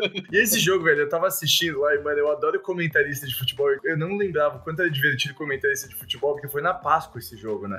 E aí É. o maluco do nada vira e fala: 4x0 é um verdadeiro chocolate de Páscoa. E eu tava vendo com um amigo meu, ele olhou pra mim e veio e falou: mano, que caralhos essa frase significa? Eu virei e falei, mano, futebol, né, velho? Tipo, não tem explicação. Você realmente não sabe nada de futebol, né, mano? Todo mundo fala isso, velho. Um chocolate não faz porra de sentido nenhum é isso. Ser um 4x0 ser um chocolate É, de Páscoa, velho. goleada. Um Tomou um bosta, choco- Não, é velho. que é Goleada o chocolate. chocolate. né? É, o chocolate é a goleada. E a Páscoa foi o, a piadinha. né? Mano, não, mano, mas é- é esse termo não faz sentido nenhum. Ah, Por explica a é regra do escanteio aí, já que você é tão bom. Tá, é, não vou explicar. Ele quis dizer do impedimento, essa é a piada. Regra do canteio é muito idiota. É o idiota querendo falar do outro. Eu né? até pensei um pouco nisso, mas eu virei e falei, tá, mas obviamente não quer que eu explique isso. Mas. Pô, evento esportivo é meio sacanagem, que esse ano foi o pior ano do meu clube, do Santos Futebol Clube, que puta que pariu, pra ser ruim tem que melhorar muito. E, enfim, a única coisa que eu consigo pensar de legal esse ano, duas coisas, né? A primeira é a Espanha ganhando a Copa do Mundo Feminina, título inédito para a seleção espanhola, foi bem legal, foi meio bosta, porque, enfim, a gente teve todo o caso envolvendo assédio, que caralho, né? Nem no momento de maior brilho a gente foge desse tipo de imbecilidade rolando com as mulheres, mas enfim. E um outro que eu sou fãzinho de NBA, né? Eu curto bastante o Lakers. O Lakers ganhou o In-Season Tournament, que é o primeiro do tipo da história da NBA. Então não é assim, um título não se compara, né, com o título da NBA em si, mas ainda assim é um título legal para sacramentar ainda mais a carreira do papai LeBron James. Então, pô, esse foi um momento divertido, assim, especialmente porque meu time é um lixo, né, em todos os sentidos. E ver um time que eu tenho simpatia no basquete ganhando um título inédito foi maneiro. Mas foi da hora e tal, né? o Fluminense começou a ganhar, pô, o time tá mal bom e tudo mais. Agora esse pack a gente vai ganhar Libertadores de novo, né? Porque a gente contratou o Di Maria, ninguém sabe por quê. Mas. Isso daí, mano. Gente joga bem. Primeiro que não tá fechado depois que ele é velho. Tipo, O Fluminense postou no Twitter e o time só tem idoso, velho. Porra, a gente ganhou a Libertadores com um time geriátrico, com uma média de idade de 47 anos. Todo mundo acima do peso, cachaceiro. Mas, mano, qual foi foi da hora. favorita, Tiago? Cara, assim, eu gostei muito. Mano, é que eu vi ao Mano, vivo ataque. A resposta é óbvia, Tielo. Porra, vocês ganharam a Libertadores. Claro que foi a Libertadores, porra. Mano, mas foi o jogo mais estressante que eu vi, né? Eu, eu quase tive uma parada cardíaca e eu tive que sair do bar que eu tava, tá ligado? Futebol é assim, mano. Bem-vindo. Sabe? Tipo, Mas, mano, você Cara, ganha, Tiago. a- Você não fica feliz. Você fica aliviado, tá? É, Não é exato. assim. Se você A perde, você fica puto. É no win, mano. da, a semi do Mundial foi um jogo bem da hora, velho. Eles estavam no sonho. Eles estavam no sonho, guys. Pô, a eles gente tá estavam exato, embalados. mano. Hum, E é isso aí, tipo, o único problema da semi do Mundial é que você não pode beber na Arábia Saudita, né? Então eu saí, mano, sedento por uma cerveja, eu tive que me contentar com Ice tea. Ok. Eles não liberaram nem nos estádios, Tielo? Não, nada, nada, absolutamente álcool, né? nada. Tudo só... Nos estádios não estava vendendo cerveja sem álcool. Caralho, nossa, que merda. É, enfim. Mano, eles não liberaram nada. O meu, minha partida favorita do ano também envolve um carioca. E o meu evento esportivo do ano no geral envolve um carioca também. Botafogo 3, Palmeiras 4 foi o jogo do ano. Puta que jogaço, velho. Nossa senhora.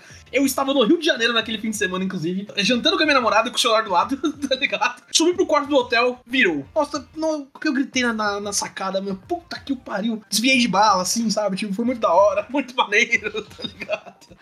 Isso- Janeiro, né? Isso concentra com a derrocada do Botafogo, do Botafofo, em 2023, a maior pipocada da história esportiva do planeta. Caralho, Sensacional. foi- 14 pontos de vantagem à altura de outubro e o Palmeiras é campeão da brasileira em 2023. Puta, mano, que roteiro.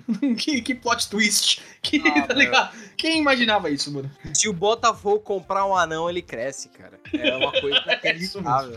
É isso mesmo, mano. Cara, o, o Botafogo, o torcedor do Botafogo tem tanta vergonha de admitir que torce pro Botafogo que tem certas pessoas que não têm vergonha de nada, como Gouveia, que não admitem que torcem pro Botafogo. Não, o Gouveia fala. Ele fala pra baixo e olhando pro chão. Mas ele fala. Mas só se você pergunta pra ele.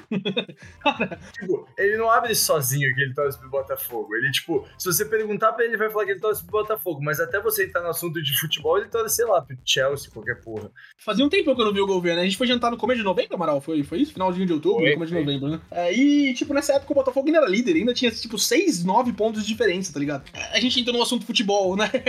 Invariavelmente, falei, pô, vocês vão ganhar, não tem como, né? Tipo, caralho, tem 9 pontos, falta 3 jogos, sei lá, tipo, não tem como. Irmão, e- eles não foram nem pra Libertadores direto, mano. Eles vão pra pré, Mais E eles 10 vão- rodadas eles caíam. Mais 10 rodadas do Campeonato Brasileiro isso, eles caíam. E você viu, não sei se você viu, Amaral, o sorteio da pré-Libertadores, que se os dois passarem, o Botafogo pega o Bragantino na última rodada da pré-Libertadores. Ou seja, não vai pra Libertadores. Não vai ganhar.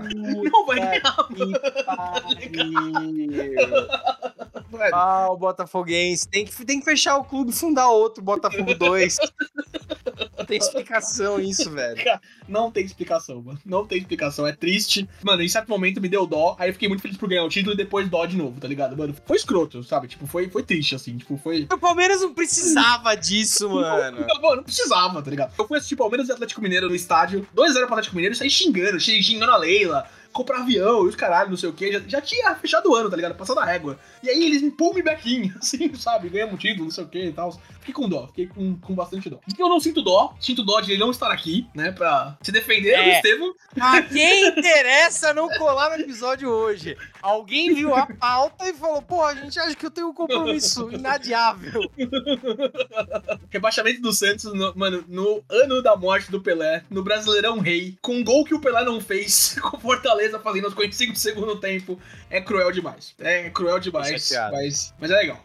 é legal, vou Eu admitir. entendo. Os palmeirenses, em particular, têm muita raiva do Santos. Não, mas Os não. corintianos também têm, mas os palmeirenses têm por causa daquelas porras, daquelas faixinhas de nunca joguei a Série B, o caralho. Não, eu, eu tenho raiva É. do Ricardo Oliveira, tenho raiva do Lucas Lima, do Santos eu tava de boa. Achei engraçado, mas tipo. Ligado? Fiquei muito triste que isso aconteceu, mano. Fiquei, é, eu fiquei mexido, assim, mancada, mancada. Culpa de Soteudo, culpa desses jogadores mambembes que não vão treinar, o caralho. E o Santos tá... Agora, eu tenho essa tese, e é uma tese que eu defendo. Às vezes, e isso vale pra sua vida. As coisas estão pra dar errado, elas não dão por um detalhe, e aí você acha que tá tudo certo. Não precisa de nenhuma mudança. E aí você vai nessa toadinha por um tempo. E aí você não progride, você não corrige o curso, você continua fazendo as mesmas cagadas. É o que vem acontecendo com o Santos. O Santos tá perigando de cair Faz há um tempo. tempo já. Quase É. caiu no Paulista esse ano. Então, um time que vai nessa toadinha, aí, ao mesmo tempo que não cai, também não faz nada. E fica patinando no, no mesmo. Agora que caiu, justifica mudanças drásticas. Eu espero que eles tomem mudanças drásticas e É, mas, resolvam. mas Pedro Henrique sem jogar a Copa do Brasil, sem jogar a Libertadores Sul-Americana, Dá, sem jogar. dá. jogando só o Paulista e Brasileirão da Série B, sem verba nenhuma ano que vem, eu acho que não, 2024 não vai sorrir para o Santista, não. É, viu? E eles adiantaram os recebimentos, né, cara? Eles fizeram Sim. um adiantamento É. Exatamente. Cara, É que, se por um lado a situação é ruim, a camisa do Santos é uma das camisas mais pesadas do futebol brasileiro. Então, eu acredito que os caras têm chance, têm fôlego pra voltar. Basta, assim, organização, racionalidade, contratar o Juliano, que eu acho por uma contratação pro que vai jogar a Série B, perigoso. E o Juliano tava querendo jogar a Série B e não conseguiu fazer isso no Corinthians, foi jogar no Santos. Cara, é só tudo subir na bola. E ele faz as jogadas objetivas dele lá, né? Ganha de 4x0. Não, e querem mandar o Soteudo pro Corinthians. Vai tomar no cu. Vocês são uns idiotas. E o, o treinador. Ah, enfim, Santos caindo foi bad. Sobre eventos esportivos de 2023, eu posso ser aquela torcedora chata que só fala do meu time? Porque eu vou falar, e vou começar com o pior, tá? Porque esse ano meu time não foi muito bom, não. Vou falar do Corinthians. Então, o pior foram todos os eventos que o Corinthians participou no futebol e não ganhou. Mas, em compensação, o melhor eu vou falar delas, do time feminino que ganhou o título de Libertadores e Paulistão também do Corinthians. Elas merecem muito, então vou dar esse destaque aqui. Cara, outros momentos, né, momento ruim, assim, o pior momento esportivo do ano foi Brasil e Jamaica na Copa do Mundo Feminina. Nossa, que jogo horroroso. Puta que o pariu, velho. O Brasil caiu num grupo com Jamaica e o outro time merda lá que não tinha. né? Aquele gol de empate da França também foi dolorido pra caralho, não sei o que, mas pra estar com a Jamaica foi, nossa, 0x0. A Marta jogando, tipo, de pivô, sabe? Tipo, nada a ver. mano. Nossa, enfim. O mais momento merda é o final do, do futebol de clubes na Europa, né? Porque acabou, né? Tipo, saiu o Messi e o Cristiano Ronaldo, não tem interesse nenhum mais nesse futebol europeu. Não sei você, Amaral. Ô, ó, a Premier League tá da hora. Te juro. É. A Premier League tá da Não, hora. legal. O Liverpool tá na frente. Vários times concorrendo, aí o Manchester City arranca e ganha no final. É, é- é o Não, não, não, foi, não é é o assim. brasileirão inglês, Não é Amaral. assim. É o brasileirão inglês, Amaral. não, não, é assim, não. O Liverpool batendo de frente. O Arsenal tá Hum. bem também. Os Spurs estão bem. Não, não é Hum. assim, não. Esse ano, eu acho que o City não vai levar o caneco. Tá com Em abril a gente conversa. Espero. É, mano, o Bayer Leverkusen com o Xabi Alonso como técnico tá arrebentando. Tá em primeiro na Bundesliga. É o único time invicto no cenário europeu desde agosto. E o Xavi Alonso, inclusive, não sei qual time, acho que era no Real Madrid. O Real Madrid ou no PSG, alguma coisa assim. Se ele é inteligente, ele fica na Bundesliga mais uns aninhos aí, ganha um pouquinho mais de experiência pra não deslumbrar e tal. É, acho muito difícil que o Bayern não leve o título como todo ano, mas enfim, acho que é uma coisa legal do futebol. Você tá esquecendo o evento esportivo mais importante, guys. O meu evento esportivo mais importante. Hum. O fim do mandato do Renovação e Transparência. Espire corintiano que há alguma esperança que André Negão não vai ser o nosso presidente em 2 de janeiro, graças a Deus. Vai ser um cara que sabe pelo menos o nome do clube, que, que já é algo, já é uma evolução com o outro cara.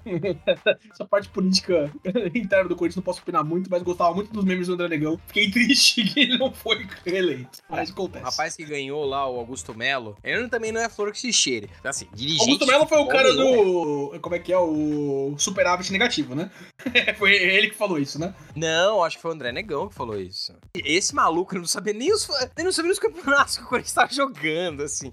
Ele era muito bom. Mas a gente tem alguma esperança aí. Não vou renovar com o Renato Augusto, não vou renovar com um monte de gente. Então, corintiano. Augusto que tá no Fluminense já, né? Inclusive, né? Já foi contratado já também, né? Mais um sub-38 aí pro time do Cello. Alô, o A nosso esperança. time é uma mistura de experiência ajudando a falta de experiência. Então, ou tem 20 ou tem 40. Essa é a brisa do Fluminense. Exatamente. O pessoal do da base Fluminense ajuda o pessoal do time profissional a atravessar a rua, é, a mexer no Exato. computador, instalar o WhatsApp, tá ligado? Né? É legal, bonito, É. bonito. Porque exatamente quando você vai naquele churrasco da família, que vão todos os amigos dos seus pais, tem os filhos, sempre tem um tio que sugere futebol e todos os adultos topam. E daí o futebol sempre começa assim, porra, os filhos contra os pais, né? Daí depois que os pais já não conseguem mais correr e estão tomando de 12 a 0, aí eles falam, não, vamos misturar o time aí. E aí eles podem não correr e basicamente o jogo só são tipo seis moleques contra eles mesmos, tá ligado? Assim, Sim, legal. Isso é o Fluminense.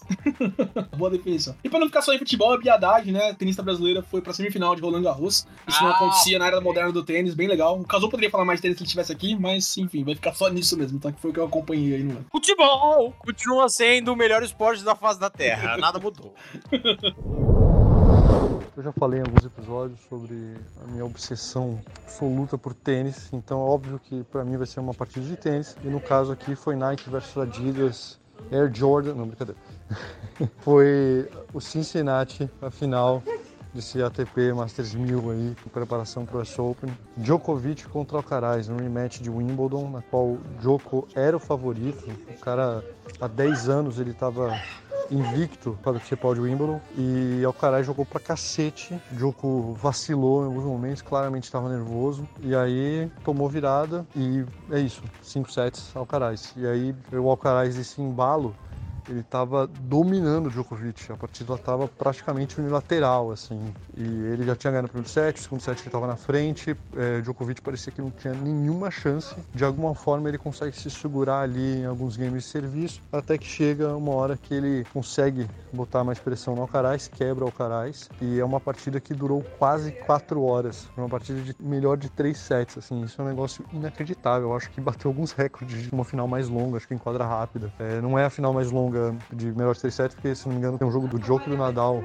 mais antigo, lá pra 2008, no Saibro, que durou, tipo, 4 horas e 10, sei lá, assim. Mas, assim, esse jogo foi histórico, absurdamente lotado de reviravolta. O terceiro set foi uma parada, assim, de chorar, cara. Eu lembro de estar de cueca na frente é, da TV, com meu sangue fervendo, assim, não tava um dia quente nem nada, mas, assim, eu estava, assim, entusiasmadaço. Foi fantástico. Vamos voltar pra Nerd aí, rapidinho, mais duas categorias, antes da gente terminar com as do Rage Quit. Melhor jogo do ano, Zelda, Tears of the Kingdom. Amaral, seu melhor jogo do ano? Queria te provocar e falar Resident Evil 4.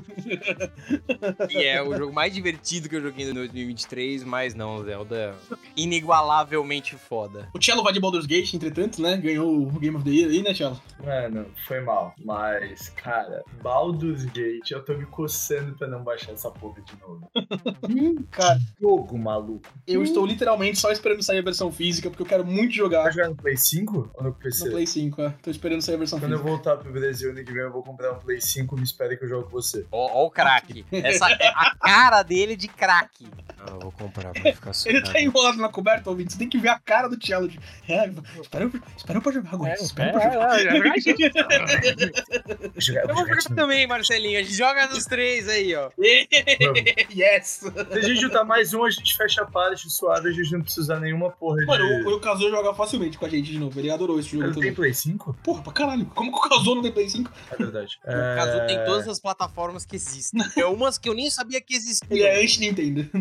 Só isso. Ele vendeu o Switch dele, é verdade. Entendeu mesmo? Pior que eu, assim, tipo, eu reconheço todos os méritos de Baldur's Gate, ele parece um jogo sensacional. Eu intencionalmente não olhei tanto assim do jogo, porque eu vou jogar, né? Não quero tomar tanta coisa assim. Eu entendo ter ganhado, eu acho que ele tá num momento melhor. A, a indústria de videogame tava em lua de mel ainda com Baldur's Gate, né? Tipo, o jogo é fantástico, muita interação, muitos diálogos, interpretação, etc. Cara, pra mim, Zelda é mais que um videogame, mano. O que fizeram com o of the Kingdom, a gente fez um episódio lá, né? E eu acho que o pior, o pecado de Zelda é ter saído em maio, tá ligado? E aí o Baldur's Gate saiu depois, o pessoal começou a falar mais, assim. Porque, mano, Zelda é um jogo de física, é um jogo que não tem bug fazendo tudo que ele faz, tá ligado? Ele é incrível, é incrível, a gente já falou disso, assistiu o episódio, assim, do caralho. Não acho que Baldur's Gate não ganhou por merecimento, eu acho muito foda o jogo também, né? Não joguei ainda, como eu ressaltei. Falando de jogos que foram lançados em 2023, tem um que ganhou muito meu coraçãozinho, mas eu também sou suspeita pra falar, porque eu sempre gostei bastante dos jogos deles em geral e da história, que é o remake de Resident Evil 4. Eu não joguei muito esse jogo, mas eu vi bastante gameplay e vídeos que eu achei sensacional esse remake. E o pior, que na verdade não é o jogo, são os jogadores, é a atualização de Riot Rift, que esse jogo é dos infernos, eu não aguento mais, eu não sei por que eu ainda jogo. E esse ano a gente teve jogo bom pra caralho. Foi um, Esse é o melhor ano da indústria de games de todos os tempos, cara. É muito foda, puta que pariu. Olha, Baldur's Gate 3, que eu não joguei nem vi nada, então não posso opinar mais. O Zelda é, tipo, inacreditável. Spider-Man 2, que eu comecei a jogar, mas. O meu chega sexta-feira, mas é mais um jogo do Homem-Aranha, né, mano? Mais um jogo do Batman com skin de Homem-Aranha. É, mas jogo do Batman que não é tão legal quanto os Batman. né? Esse é o ponto. É, não. Alan Wake 2, Que Street Fighter altos prêmios 6, também, sim, né? Street Fighter 6, Diablo mano, o, o, 4. o Resident Evil 4, que é o remake que você falou, que, tipo, é, é zoeiro, assim, não é o melhor jogo do ano e tal, mas é bom pra caralho, né? Se fizeram episódio Não, dele é- também. Insano, mano. É ins- O jogo é insano. É assim, é é isso que eu fico puto. Se todo remake fosse que nem Resident Evil 4, estávamos muito felizes. Ah, não, eles têm que fazer um remake que é o Last of Us, que é um reskin e é a mesma coisa, e vai lá, joga. Mas eu ainda vou te cobrar mais 10 dólares além de 60 que tá acostumado a pagar. Vai tomar no cu. Inclusive, Amaral, vou entrar aqui em surpresas. Uma surpresa no meio do Game of the Year, né? Da cerimônia do Game of the Year. Um DLC de graça de God of War. Do nada. Vai Do tomar no nada. cu, mano. Do nada, mano, e é mano. incrível. É um puta de um jogo da hora, mano. É um jogo de jeito novo de jogar God of War, mano. Nossa, é muito foda, velho. Puta que o pariu. Joguem. O jogo é Starfield, né, galera? Tá, isso daí, melhor do ano, Baldur's Gate. Baldur's Gate 3 realmente expande o tipo de verbos que você pode ter num jogo, a quantidade de ações diferentes que o jogador ele pode fazer, a interatividade absurda desse mundo, como ele reage às suas ações, como ele vai se adaptando ali à história, os personagens. E além dele ter essa reatividade fantástica, ele é um jogo que a escrita é muito boa. A forma que ele te introduz as situações, aos personagens, a quest, como que acontece esse desenrolar, como uma coisa que não vai pegando na mãozinha do jogador, é realmente um ar muito fresco para que assim de verdade vai fazer muito escolinha. Os desenvolvedores, obviamente, é, eles estão meio espantados assim, achando que a indústria não consegue entregar essas promessas de sempre agora ter um Baldur's Gate, mas é porque realmente assim o esforço que a Larian fez para entregar esse negócio é assim herculano, é uma parada inacreditável. Se o Baldur's Gate não tivesse sido bem sucedido, a Larian ia fechar, entendeu? Eles deram um all-win nessa parada e deu muito certo, foi um critical hit inacreditável, cara. Eu odeio combate por turno, isso é uma coisa, uma limitação minha, eu tô ligado, mas isso me afasta de muitos jogos bons, assim, nunca consegui jogar Persona. Pô, a série Yakuza ali eu parei de jogar porque o, o 7 eu não consigo, porque é por turno. Nem consigo nem testar, assim, sabe? E Baldur's não. Baldur's me fez jogar essa parada, me fez ficar com vontade, o hype tomou conta e eu não larguei o gosto. Eu fiquei jogando até, até não dá mais. É fantástico. Mano, bom ano pra Pokémon também, Thiago. Tipo, os dois DLCs foram bem legais. Cara, foram, e assim, o- uma parada que, cara, eu ia comentar agora sobre o DLC, o Indigo Disc, mano, impressionantemente sem bug, né? Tá bem redondo, mano, graficamente, tudo background, vários erros que a bugs que O mapa é grandinho, assim, tipo, é legal, mano, tá ligado? Mano, o mapa é bem grande e, cara, tem vários aspectos de nostalgia que eu amei. Tipo, mano, o fato da música de batalha ser a música da Black and White pela Blueberry Academy tá em Unova. Uhum, Mano, sim. assim, mano, você notou que os pokémons que você encontra no Safari Biome são Sim, os pokémons da Safari Zone da Red com outros pokémons, tá ligado? E Tipo, tem mano, aquele mapa especial lá do evento onde tem o Haxorus Shine, que você encontra o Haxorus Terra Stellar lá também. Não sei se você viu essa parte. Mano, não vi, tem? Mano, muito foda, tem. Era uma área acessada por evento que você encontrava o Haxorus Shine na Black and White 2, se eu não me engano. E Sim. tipo, o mapa é igual, assim, você vê ele de cima, ele é igual e tem o Haxorus Terra Stellar lá. É muito legal, muito legal. Caralho, mano. É muito legal. Mano, o competitivo nunca teve tão legal também. Participei do campeonato aí esse ano e tal. Muito, muito maneiro. Cara, bom ano pra Pokémon. Ao contrário de Pokémon GO, que é a Niantic que fez todo o esforço do mundo pra acabar com o jogo. E mas os fãs de Pokémon são fãs de Pokémon e não querem deixar a franquia morrer, né? A gente já falou disso várias vezes aqui. Claramente, a culpa é nossa, não é deles. É. A culpa não é da Niantic, gosta. É culpa da Niantic. Olha, pra games eu quase não pude participar, porque esse ano também não joguei quase nada desse ano, né, de 2023. Eu joguei muito God of War, mas não é desse ano. Mas esse finalzinho de ano me salvou, porque eu pude jogar, ainda tô jogando, não terminei, Zelda Tears of the Kingdom, que, pô, pra mim enche os olhos. É uma forma muito legal de revisitar o Breath of the Wild. Eu tô no começo do jogo, tá? Então não sei spoilers, não sei nada nesse sentido, mas até onde eu pude jogar, pô, é, é muito legal. Eles incluíram uma forma de você criar, né, coisas, acho que muito por conta de tendências que Minecraft, Fortnite acabaram reforçando. E eu nunca curti dessa dinâmica nesses outros jogos, mas em Tears of the Kingdom eu tô curtindo bastante, tô levando um tempinho legal pra construir as coisas. Enfim, é um jogo muito, muito legal. Eu tava com dúvida se eles iam conseguir de alguma forma manter todo o hype, porque Breath of the Wild é um dos melhores jogos da história, com facilidade assim. E até agora o Breath of the Wild tá sobrevivendo a esse hype que as pessoas e eu em específico tinham a respeito. Então, pô, melhor jogo pra mim, porque até então foi o único que eu joguei. Gente esqueceu do Star Wars Survivor. Saiu. Ah, não joguei ainda, mano. Puta, Parece um tá- puto tá jogo. Eu não joguei. É. Eu joguei Star Wars bom. É, mano. Fallen Order é tão da hora, mano. Eu quero muito jogar o Survivor também, mas vai ficar pro 2024. Inclusive, a gente falou disso na gravação que a gente perdeu, mas 2024 é um bom ano pra jogar os jogos de 2023 que não deu tempo, tá ligado? Porque não vai sair porra nenhuma. Agora a indústria tá naquele momento pré-GTA, né?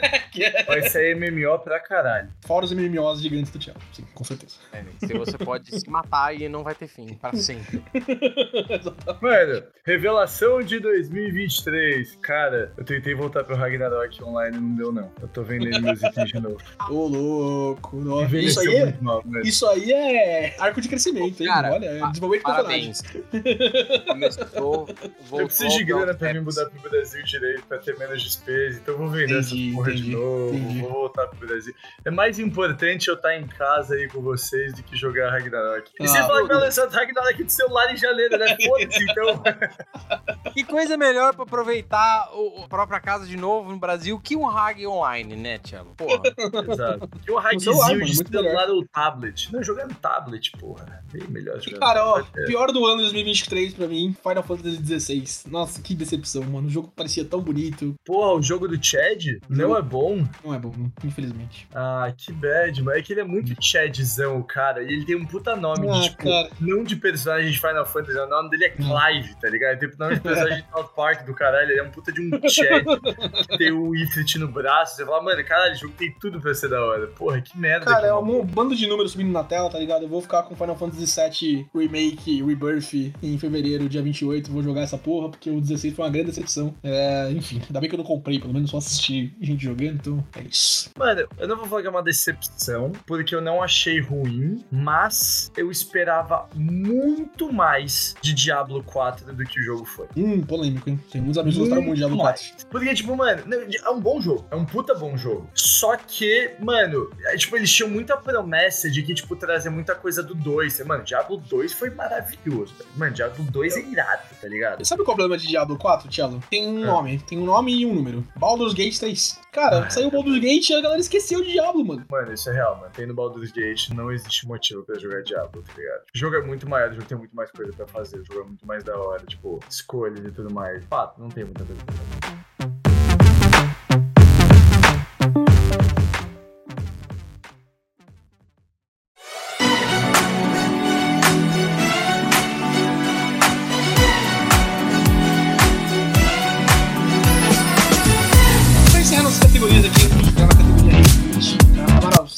pode tomar uma água se você quiser.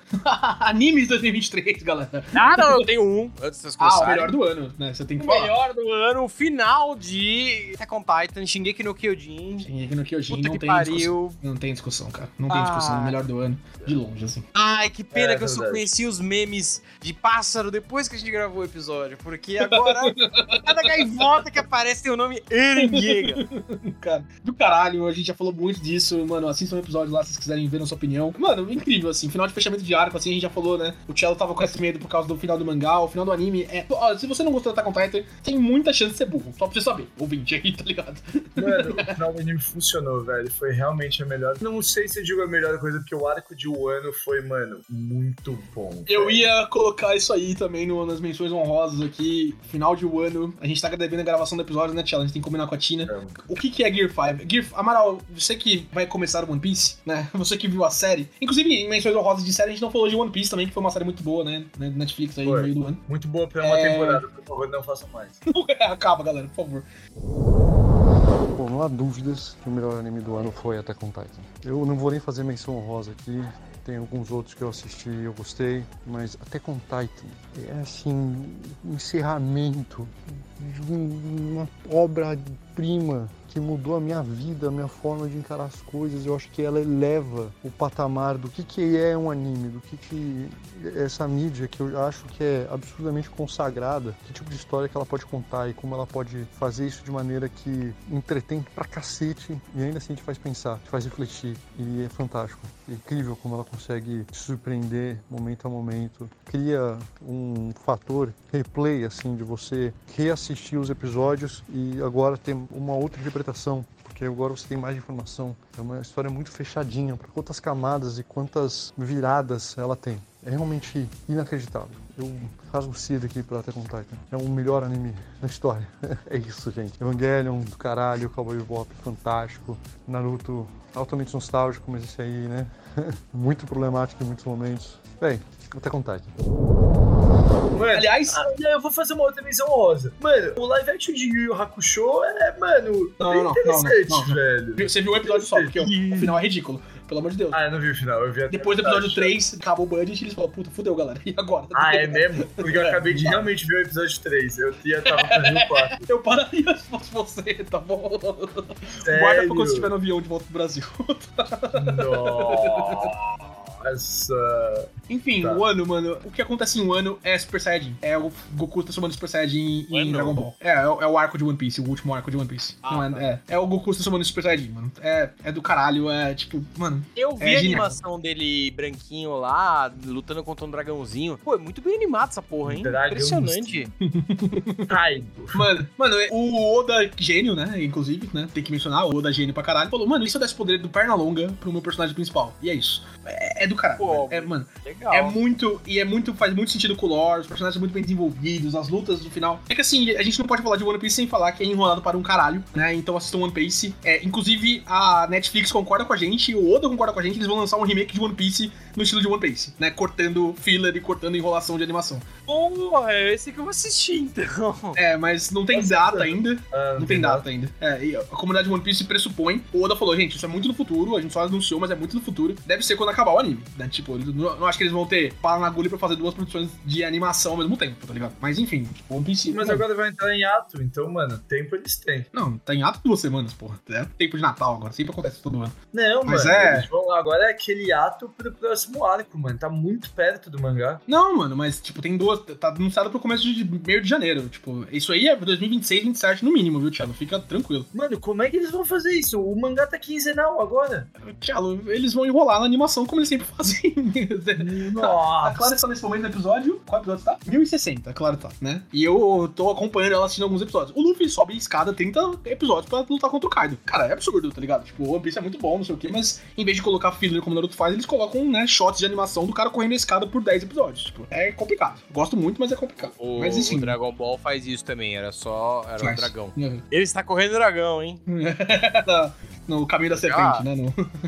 É, tá correndo em cima da serpente. Aí depois tem. Ah, na espaçonave do Google tá chegando. é isso mesmo. Cara, complicado, bem complicado. Queria mencionar também a segunda temporada de Jujutsu Kaisen. Acho que a coisa que eu mais vi de en- engajamento com anime, meu TikTok é só isso, tá ligado? Gente falando do Nanami, gente falando do, do Gojo. Inclusive, muitos spoilers do mangá também. Já, já sei o mangá inteiro de Jujutsu Kaisen, tá Não só o anime, né? O mangá, o Battle of É. the Strongest foi, cara. Mano, do caralho. Aí, tipo, ainda está rolando, né? Ainda é o arco, tá ligado? É, mas, Mano. mas depois do que aconteceu, né?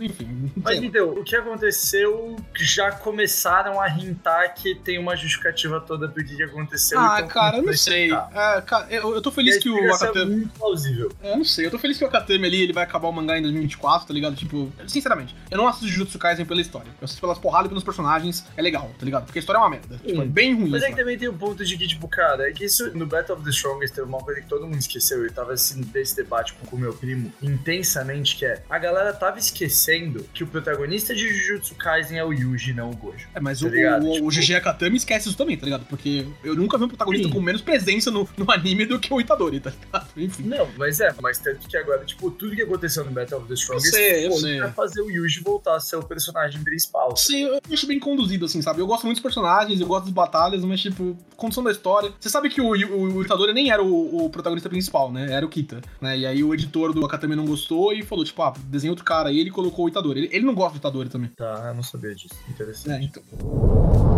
Cara, em relação ao anime, eu também, nossa, eu tô revendo tudo e eu deixei de ver muita coisa esse ano. Mas eu queria ver Ferry e a Jornada pro Além, eu queria ver Scott Pilgrim, mesmo não sendo anime propriamente dito, eu queria ter visto Pluto, eu só comecei a ver e não terminei. Mas vamos lá, se eu tivesse que escolher um, eu teria que falar de. Eu vou dar uma trapaceada aqui, tá? Eu vou falar de Hunter x Hunter. Eu adorei a terceira temporada de Demon Slayer esse ano, eu adorei de verdade mas eu vi a- o anime de 2011, né, de Hunter x Hunter, eles já tinham feito uma versão inicial em 99, e eu vi o anime que, né, reformularam pra 2011, e pô, eu devorei esse anime junto com a minha esposa, a gente viu rapidinho, porque é muito bom, fazia muito tempo que eu não revisitava o universo, né, a história de Hunter x Hunter, e nossa, fica aquele gosto absurdo de quero mais. E, enfim, vou colocar, vou dar uma trapaceadinha, mas vou colocar Hunter x Hunter. Quem não viu também, ou quem já viu, como eu, e há muito tempo não nem se lembrava mais direito da história, dos personagens, pô, é muito, muito bom. Mas, mano, você ainda teve alguns animes bem legais também. Blue que Thiago. Hã? Lock do caralho, Blue Lock. porra. Nossa, Mano, Amaral, o tem que assistir Blue Lock. Lock. O mangá de Blue Lock é um dos Não. melhores mangás que eu tô lendo na minha vida, velho. Maluco, a cena que me pegou em Blue Lock é aquela cena que, mano, o Rin tá chegando no Isag. o Izag. É. Ele tá chegando no Izag naquele jogo e o Izag fala: Não, como assim? O Rin previu minha jogada. Zoeira. Ele faz o gol de calcanhar, Muito mano. foda, muito Nossa, foda, muito foda. Eu falei, Amaral, caralho. Blue Lock, Blue Lock é do caralho, Amaral. Blue Lock é sensacional. Assista Blue Lock. Mano, ah, mano, você tem que assistir Blue Lock, velho. Você vai. Aproveita, 20 Ah, episódiozinhos só, é Lock. muito bom. Muito, muito bom, mano. Ele é o verdadeiro egoísta, tá ligado? Nossa, muito da hora. Puta que Blue Lock é muito bom. Blue Lock é muito da hora, velho. E eu queria fazer uma mençãozinha honrosa bem rapidão, assim, porque a gente tá com muito tempo de episódio já. Tengoku Daimakyo é o Evangelion da nova geração. Cara, é muito, Opa, esse tô muito, interessado. muito do cacete, mano. É total pós-apocalíptico, é hive mind, mudança de mente, linhas do tempo diferentes. tá ligado? Mano, muito do caralho. Tengoku Daimakyo. Tengoku Gaiaki? Tengoku Daimakyo chama Heavily Illusions, acho que em inglês. Tá no Star Plus, é 10 episódios só, é bem legal, mano. Bem, bem. Não assistam em público só porque tem muita nudez e muita nudez infantil. Mas enfim. Dono novo, pra família toda curtir. Mano, be- bem a meter Queria com da sai, tá ligado? honrosas também, de alguns animes que foram legais que saíram esse ano. Vou até abrir o Crunch aqui. Dragon Ball. Saíram alguns shonenzões bem legais que, mano, vale a pena comentar. Shangri-La Frontier, bem louco. Shangri-La Frontier vale a pena ver. Samurai X. a Journey Beyond the End é um anime que, mano, Você está zoando, Amaral, mas o remake de Samurai X tá muito bom. o remake tá? de Samurai X tá Ah, muito. Muito bom. Tá da hora? Muito tá legal. muito bem animado. Pô, eu vou ver no. Esse vai ser o próximo anime, então. Vou colocar no meu Crunchyroll. Ele tá ali no episódio 20, acho. A cara tá me jogando, porque eu pensei em colocar ele como pior, porque os outros animes foram muito legais. Mas ele tá bem legal, mano. É que o começo do de Samurai X é meio parado, né? Mas enfim.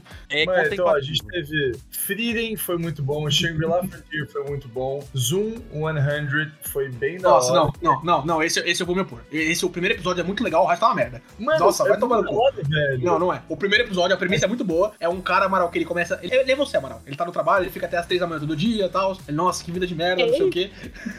Senti atacado. Mas eu concordo. E aí, tipo, começa um apocalipse zumbi ele se sente vivo, tá ligado? Nossa, legal, eu posso fazer tudo que eu quero. E aí é isso. É um primeiro episódio bom e o resto, tipo, bem comunzão, bem anime de zumbi. Mano, primeira parte da segunda temporada de Mushoku Tensei foi muito louco. Eu ainda digo que Mushoku Tensei é o melhor Isekai da história do planeta. Tipo, nada bate. Nem ReZero, nem essa porra. Acabamos Volta de falar de ali. Shingeki no Kyojin. Não, mas Shingeki no Kyojin não é um, um Isekai. Claro que é um Isekai. Ele tá transportado em outro mundo com um negócio fantasioso e preso numa uma muralha. É um Isekai. Mano, Shingeki... Porra, vai se fuder agora. Shingeki no Kyojin não é. É um Isekai, mano. Mario, Mario é mais Isekai. Mario é mais Isekai que Shingeki no Kyojin. Outra hora a gente conversa, né? Conversa pra esse momento. Mas Shingeki no Kyojin é o meu Isekai. Mas enfim. Não Segue é um Isekai, então. mano. Mario é mais Isekai que Shingeki no Kyojin. Claramente, Tielo. É um Isekai só que na muralha. É evidente. Você não tá. Hell's Paradise também vale a pena ver, foi muito legal. Outro anime Yu de futebol, Awaishi, foi muito legal. Pô, um puta- outro anime de futebol que tem um take diferente, é um pouco mais rea- é bem mais realista, mas é um anime muito bacana. É... E... Eu acho que é isso que animes, que Achei que você ia falar do Yu-Gi-Oh! novo. Qual? Sevens? Sei lá. Não, o Sevens não é desse ano. Não saiu nada de Ah. Yu-Gi-Oh! novo esse ano, só continuaram Sevens. O Sevens é do ano Beleza. passado. Ano que vem tem Dragon Ball Daima, tem Haikyuu, tem um monte de coisa. Ah, Cara, tem dois animes que eu tenho que colocar entre os piores aí. A sexta temporada de Boku no Hero foi uma merda. Uma merda, uma merda gigantesca.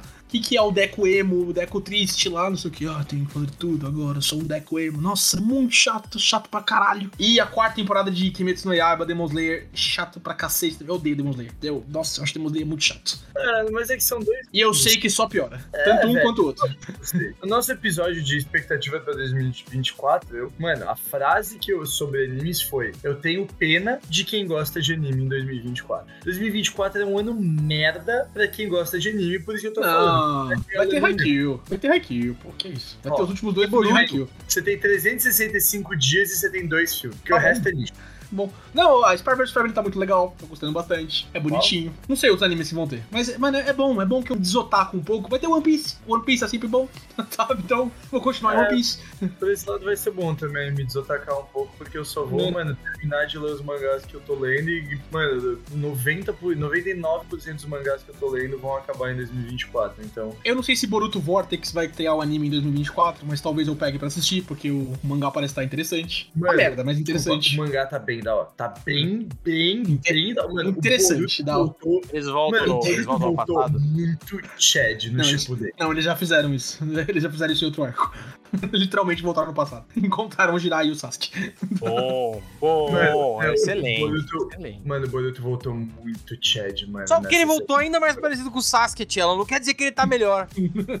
Fala pra mim que ele tem uma espadinha agora. Ele tem uma bandana. Ele tem um negócio cobrindo o olho. Ele Não, usa a ele bandana tá do. Sasuke com o negócio, mano, inclusive. Tipo, a bandana do, do, de Nukenin do Sasuke. Ele tá muito Sasuke, Ah, cara. entendi. Exatamente. entendi. Então ele tá da hora. Na cabeça do Cello, porra, tá parecendo aquele cara do Não, lobo, mas, do Digimon, Mano, então tá ano bom. que vem, ano que vem, uma coisa. Eu não sei se foi desse ano, mas o remake do Shaman King foi bem bom. Nossa, não É, gostei. Não gostei. Foi ano passado, 22, mas enfim, Ano passado. outra discussão. Mas ano que vem vai ter o Shaman King, vai ter o Shaman King Flowers, né? Que vai ser bem da hora. Eu adoro a história do Flowers. Pô, essa mina do Spy vs Family é bem bonitinha. A criança. Ó o Amaral indo pro banheiro, botando a mão na calça dele. Tá na hora do Eu não, eu hentai. suponho que seja a mãe Eu falei, dela. eu falei, mano, aquele Ah. episódio que puta cara de hentai, mano, viu? O Amaral tá pro outro de anime, ele tá indo pro quê? Hentai. Acontece. Ia meter com o Datsai. É um caminho normal, mas é um caminho sem volta, tá ligado? Todo mundo chega lá. Põe no Google, Spy vs Family, metade das fotos são a mãe dessa menininha com Ah, ó, expressão sim, sim. de envergonhada, sabe? Nossa, Tipo- que, que surpresa. A internet fazendo isso? Nossa. Parabéns. Consistência, cara. Bom, agora falando de categoria anime, de antemão já peço pra não me julgarem, porque eu não assisti muitos animes que foram lançados em 2023. Na verdade, eu só assisti um porque insistiram muito, mas eu assisti e acabei gostando, que foi a temporada lançada de Jujutsu Kaisen. E como pior, não vai ter, porque eu não assisti outro, mas é isso, pelo menos olhem pelo lado bom. Não tem um anime pior, só tem melhor. A gente deixou o Amaral né, no banco pra falar de animes. Tchelo, você pode ir no banheiro se quiser pra falar do Rage Quit, filha da puta. É, arrombado do caralho. Quantos episódios dessa porra você, você assistiu, hein, seu merda? Todos. Mano, o cara não respeita o meu trabalho, mano. É impressionante, viu? Puta que eu pariu. Bem, Amaral, melhor episódio do ano do Rage Quit. Cara, a gente gravou. va- é, Esse ano a gente gravou uma quantidade absurda de episódios bons. Foi muito bom, Eu mesmo. acho Bom que- ano do Rage Quit. Um ano foda, a gente gravou, a gente pôde fazer várias coisas diferentes. A gente agora no final, porque tava muito cansado, mas a gente gravou o episódio de Avatar esse ano, né? Do caralho. Do caralho esse episódio. Porra, cara! Até agora eu tô com it, eh, This is not a whale na cabeça, Mano, assim, do cara. Importante mencionar que não são baleias, né? Todo mundo tem que saber É, aqui, não, deixar não. muito claro. Se fosse fazer uma tatuagem, eu faria uma tatuagem disso. Não, não são baleias. Tem que fazer aquele quadro dadaísta, tá ligado? Ser nora maçã, sabe? Tipo, É, Vocês not a this is whale. not a whale. É, a gente gravou Como Separar Autor e Obra, que eu achei também muito bom episódio. talvez um dos meus favoritos, em que a gente inventou o, o dilema Hitler. Ah, não, mas aquele do Errei foi moleque, a gente falou mais no episódio do Rick Morty especificamente. Sim, É disso que sim. tá falando? Não, eu tô falando do dilema se o Hitler que fez, você jogaria Ah, barra assistiria. Não, é verdade. É Essa verdade. escala, é- essa escala é muito boa, cara. Ela põe tudo em perspectiva. O que eu mais gostei, só uma o que eu mais gostei foi teorias da conspiração por um motivo. Foi da hora esse episódio. Ele A gente se encontrou Muito pessoalmente fez um churrasco depois. Foi legal, velho. Foi legal. A gente Foi um gravou bom no dia. microfone só, tipo, todo mundo dor nas costas, tá ligado? Foi, foi divertido esse mesmo. Esse foi, Foi um bacana. bom dia. Foi Foi, um bom dia. super vibe conspiração, mano. É. Coloquei um filtrozinho pra ficar ruim o áudio. Não é porque a gente gravou sem qualidade, não, gente. Que é isso? A gente não faria isso, tá ligado? Não, foi produção. Conheci Áudio minha futura namorada nesse dia, foi muito legal. Mais uma. A irmã do casor ele tá me oferecendo por trabalho na indústria dos games. Exatamente. A senhora Cello dessa semana. vamos que vamos. Vamos ver qual vai ser a próxima semana que vem. Foi o casor, foi o casor que vendeu por um trabalho. Um trabalho que você não tem. Tipo, exato, exato. Ele vendeu por uma promessa, mano. Show. Na minha humilde opinião, 2023, né, foi o melhor ano do Rage Quit por conta da minha estreia. não, sacanagem. De humilde também não teve nada, né? Mas enfim. O melhor episódio de Rage Quit, cara, é difícil. Tô com dois episódios na minha cabeça, mas eu acho que eu vou dar a estrelinha pra Homem-Aranha. Não por conta da minha estreia, por isso também ajudou um pouquinho, mas bem pouquinho. mas é porque eu achei o episódio muito bem elaborado e ele ficou muito bem editado também pelo Góis. Parabéns, Góis, pela edição. Você colocou ali a trilha sonora do filme que tá muito boa. A gente discutiu bastante sobre a animação do filme, sobre a história, teorias. E, cara, eu gosto bastante disso. Então eu gostei bastante desse episódio. Mas eu queria dar ênfase também pro episódio da Barbie, que ali a gente tratou sobre uma questão social que eu acho muito importante. E teve participação das meninas também. Então o episódio ficou sensacional sensacional. E com relação ao pior episódio, cara, não é querendo puxar saco, mas que a gente é muito bom, então acho que não tem nenhum episódio que ficou ruim. mas, como eu sou uma pessoa que gosta de causar discórdia, e é exatamente por isso que eu vou escolher esse episódio. Eu achei que aquele episódio da entrevista nerd não superou minhas expectativas. Isso é um problema meu, eu que tenho que lidar com isso, porque eu queria causar discórdia e não consegui. Na entrevista nerd a gente fala verdades, todo mundo concorda. E, e é isso. Vocês gravaram um episódio que eu fiquei com muita inveja que vocês gravaram, que foi o Músicas de Anime, que ficou Nossa, muito legal. da hora. Isso Deve legal, um trabalho filha da puta pra editar agora, mas ficou. Não, bem mano, esse, esse, esse talvez foi o episódio que mais deu trabalho pra editar mesmo e o que mais valeu a pena. Eu gostei muito do resultado, assim, de produção desse, foi bem bacana de fazer mesmo. E, mano, aquela tier list é definitiva, tá ligado? Tipo, não, eu não tiraria nem poria nenhuma dela. Tem umas coisinhas ali que eu fui obrigado. Muito questionável, muito questionável essa Eu porra ainda dessa mudaria algumas coisas que ela tinha list, mas tudo bem. né, tem que citar umas músicas. Né? Por exemplo, You Are My Special, ela estaria em top S ali, muito. Mano, essa música é do caralho. Puta que pariu. Enfim, A gente fez o Rage Dome definitivo de Game of the Year, que foi. esse é o pior episódio do ano. Divisivo. Porque vocês fizeram um golpe contra Zelda Breath of the Wild. Essa foi a maior injustiça que a gente cometeu no Rage Quit já, tá? Só pra saber. Marcelinho Mastermind. Mastermind, mano, total. Porque ela tem uma cota de neurônio que ele usa por ano e foi tudo empregado nesse episódio, tá ligado? Queimou todas as barrinhas de especial dele nesse Foi, eu episódio. apertei o L e o R ali, usei Mega Evolução e falei, vamos embora dessa porra. Nossa, eu fiquei puto desse episódio. Puta Mas deu pariu. errado, né? No final eu gastei todos os meus neurônios pra dar errado. Por isso que o resto não Exatamente, bom. ganhou Skyrim, né? As it should, pelo menos. Não sei no Breath of the Wild. Eu curti o episódio de Barbie. que Foi Eu ia falar desse, mano. Pra mim, indiscutivelmente, Barbie é o melhor, assim, tipo, ele pode não ser o mais engraçado, ele não pode ser, tipo, o que a gente mais se solta e tal, mas é o melhor episódio de conteúdo, assim, do ano, né? Barbie, porra, muito bem, muito bom. É, a gente colocou as meninas pra conversar também, foi bem orgânico, né? A gente nem combinou de fazer isso e tal, então foi, foi mais É, legal foi os porros, inclusive. O casou também. É, É, mano. Trazem todas as namoradas pra falar e vocês ressaltam o fato de eu ser muito. Ué, a. Luísa participou, Tchelo. E aí? Mas, cara, é, foi um negócio zero combinado, foi bem da hora. Eu e o Tielo, a gente ficou ah, por um tempo só, tipo, todas as meninas falando, foi brisa. Que Cara, mais? estamos ficando velhos. Puta episódio também. Foi bom também, foi bom bem episódio. bom. É. Amaral, Lady é, Queen de Shonens. Você, você foi ver sua próstata? A gente ficou preocupado, mano. Eu não lembro o que, que gerou essa situação. Que você falou que tem vontade constante de ir no banheiro e dói pra mijar agora e fica pingando. Eu falei, Amaral. Não, eu não falei isso, nem fudendo que eu falei isso. Se eu falei isso, eu tava mentindo. Falou assim. Não, porra. Tem gente que morre tá por isso, Amaral. De ficar com o pau duro na hora de mijar. Não, não, não, não, não, não, não, não, Eu ia ver essa bosta dos fosse você. Mano, tá tem gente que faz com 40, tem gente que faz com 30, tem gente que faz com 27, mano. É normal, é, tá ligado? Vem pra todo mundo, cara. Acontece, mano. Como o pai do Nick Bird fala, por isso assim, menção honrosa a Big Mouth, é, a essa Ah, temporada de Big Mouth desse ano. Essa última é temporada legal. fraquinha. Mas como o pai do Nick fala, beijar levemente o, pênis de outro homem não te torna um homossexual, mas assim como você receber uma dedada no seu rabo pra ver se tá tudo bem, não te faz isso, cara, tá tudo Saúde, bem. mano. Saúde, saúde. Não é nem piada, Saúde. saúde mesmo, Amaral. Pô, a gente. Fala, Esse episódio é só pra isso, do Amaral. A gente queria chegar nesse ponto. Esse episódio é uma intervention, o nome desse episódio, na verdade, é Intervention com o Amaral. Eu vou acender a luz e tem uma faixa aqui atrás de mim agora. O melhor episódio aí, como eu já comentei, foi o episódio da Bar. Essa dinâmica totalmente improvisada, mas muito justificada, né, dado o tema, na qual as raid mulheres ali, elas foram convocadas e acabaram tomando conta do episódio, né? Então elas estabeleceram essencialmente um matriarcado, né? Elas derrubaram o patriarcado do Rage Quit e aí falaram sobre um filme que ele tem muito mais significado até para elas. Eu acho que é muito necessário para nós homens às vezes nos enxergarmos melhor, entender às vezes a, a, posição na qual nos encontramos enquanto em sociedade e poder se permitir também dar risada de nós mesmos, né? No episódio a gente fala disso, né? quando o Amaral ele fala que ele, ele foi culpado quando ele viu o cara lá explicando sobre Godfather e o caramba lá. Então eu sinto que esse filme ele, ele tem uma importância social muito grande, mas ele faz isso sendo extremamente relevante em termos de audiência, porque ele é muito divertido também. Eu amo quando essas coisas elas colidem entre elas, entendeu? Consegue ter um produto que é muito divertido, mas que ele também é carregado de significado, de importância, de relevância, de uma mensagem.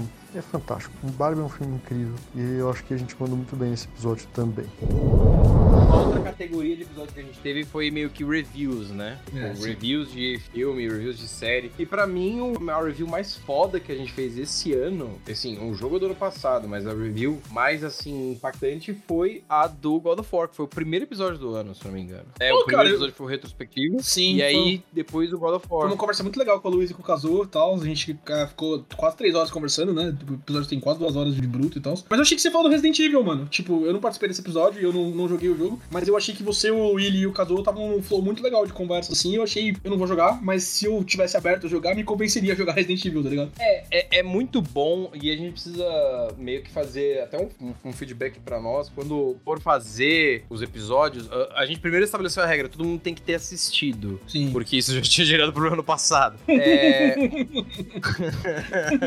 Agora, a gente tem que criar uma nova regra que é tá todo mundo investido em querer falar sobre aquilo. Porque às vezes é, a gente assiste um negócio e não tá afim de falar, e aí ah, a sua contribuição é muito pa- pasteurizada, assim, ah, achei bacana, achei ruim. Agora, quando você tá investido, seja pelo ódio, seja pelo amor, em falar de alguma coisa, puta, cara, concordo. é, funciona muito bem. E esses episódios, tipo God of War, o Resident Evil é outro, que a gente tava. Shingeki, que a gente tava todo mundo afim de falar pra caralho de Shingeki, porque é, um- é uma- é um bagulho foda que a gente acompanhou. Esses, essas reviews, pra mim, são as mais da hora. Por isso que eu não gosto muito das reviews de, tipo, contemporaneidade. Filme que acabou de sair, vamos lá. É importante, né? A gente quer falar, porque a gente acabou de assistir, mas é diferente quando sai um negócio especial, assim. Porra, caralho, God of War novo. Sei lá, tipo, mano, pra mim Barbie foi assim, a gente tava empolgado pra falar, tá ligado? Todo mundo contribuiu bastante, teve as meninas falando. Cara, outro episódio de review que a gente fez, não foi bem um review, né? Que tinha um episódio só na época. O de Rick e Morty também saiu muito legal, mas eles estavam empolgados Legal, pra falar, tá ligado? legal. Bem, bem bacana. É, mas é assim, mano, quando, quando o pessoal tá. Mano, o de Zelda também foi muito bom. A gente, não, os três. Sim! Na época era o melhor jogo do ano pra todo mundo, pelo menos, tá ligado? Até aquele momento era, pelo menos. Os três estavam meio empolgados. Mano, eu acho que, tipo, poucas pautas no Rage Quit esse ano, assim, foram esse esquema que a gente fez por obrigação. Né? Quando, como saía, por exemplo, a terceira temporada de Mandalorian, temos que falar no Rage Quit. A gente se desprendeu um pouco disso esse ano, tá ligado? Graças a Deus. Nossa, ouvinte alforria. Puta que pariu. É. Eu tentei falar de Ahsoka, ouvinte. Eu tentei falar de Andor no passado, tentei falar bastante coisa, mas não deu. Gostei Não muito. vou assistir, guys. Não vou assistir. Foda-se.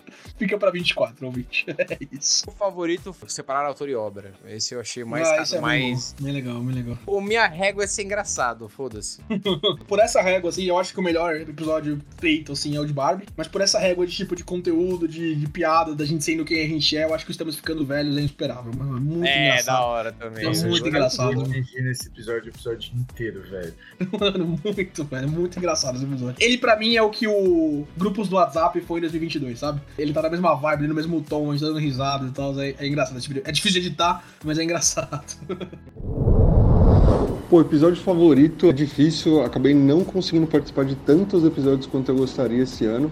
Vamos ver se a logística pro, pra 2024 melhora. Mas tem dois que eu gosto muito. O primeiro, pô, Oscars 95, se eu não me engano, que a gente gravou. Pra mim é sempre um deleite. Eu gosto muito de gravar esse especial, que são os Oscars. Acho que me ajuda também a me preparar, né? Me ajuda a ir assistir aos filmes e, pô, é um estímulo legal nesse sentido. Então eu acabo me divertindo bastante. E além do Oscars, que, pô, é favorito de carteirinha pra mim. Teve um que foi muito legal também, que foi Como Separar Autor da Obra, que se eu não me engano saiu em março ou abril desse ano de 2023. Que também é legal quando a gente caga a regra a todo instante, é divertido, mas é legal quando a gente dá um passinho pra trás e aborda temas que podem ser um pouco mais complexos ou mais sérios, também cagando regra, obviamente, mas dando devida importância a alguns assuntos né, que precisam dessa importância. Então, esse foi bem legal. Foi uma discussão que eu não estava esperando tanto e acabou sendo interessante.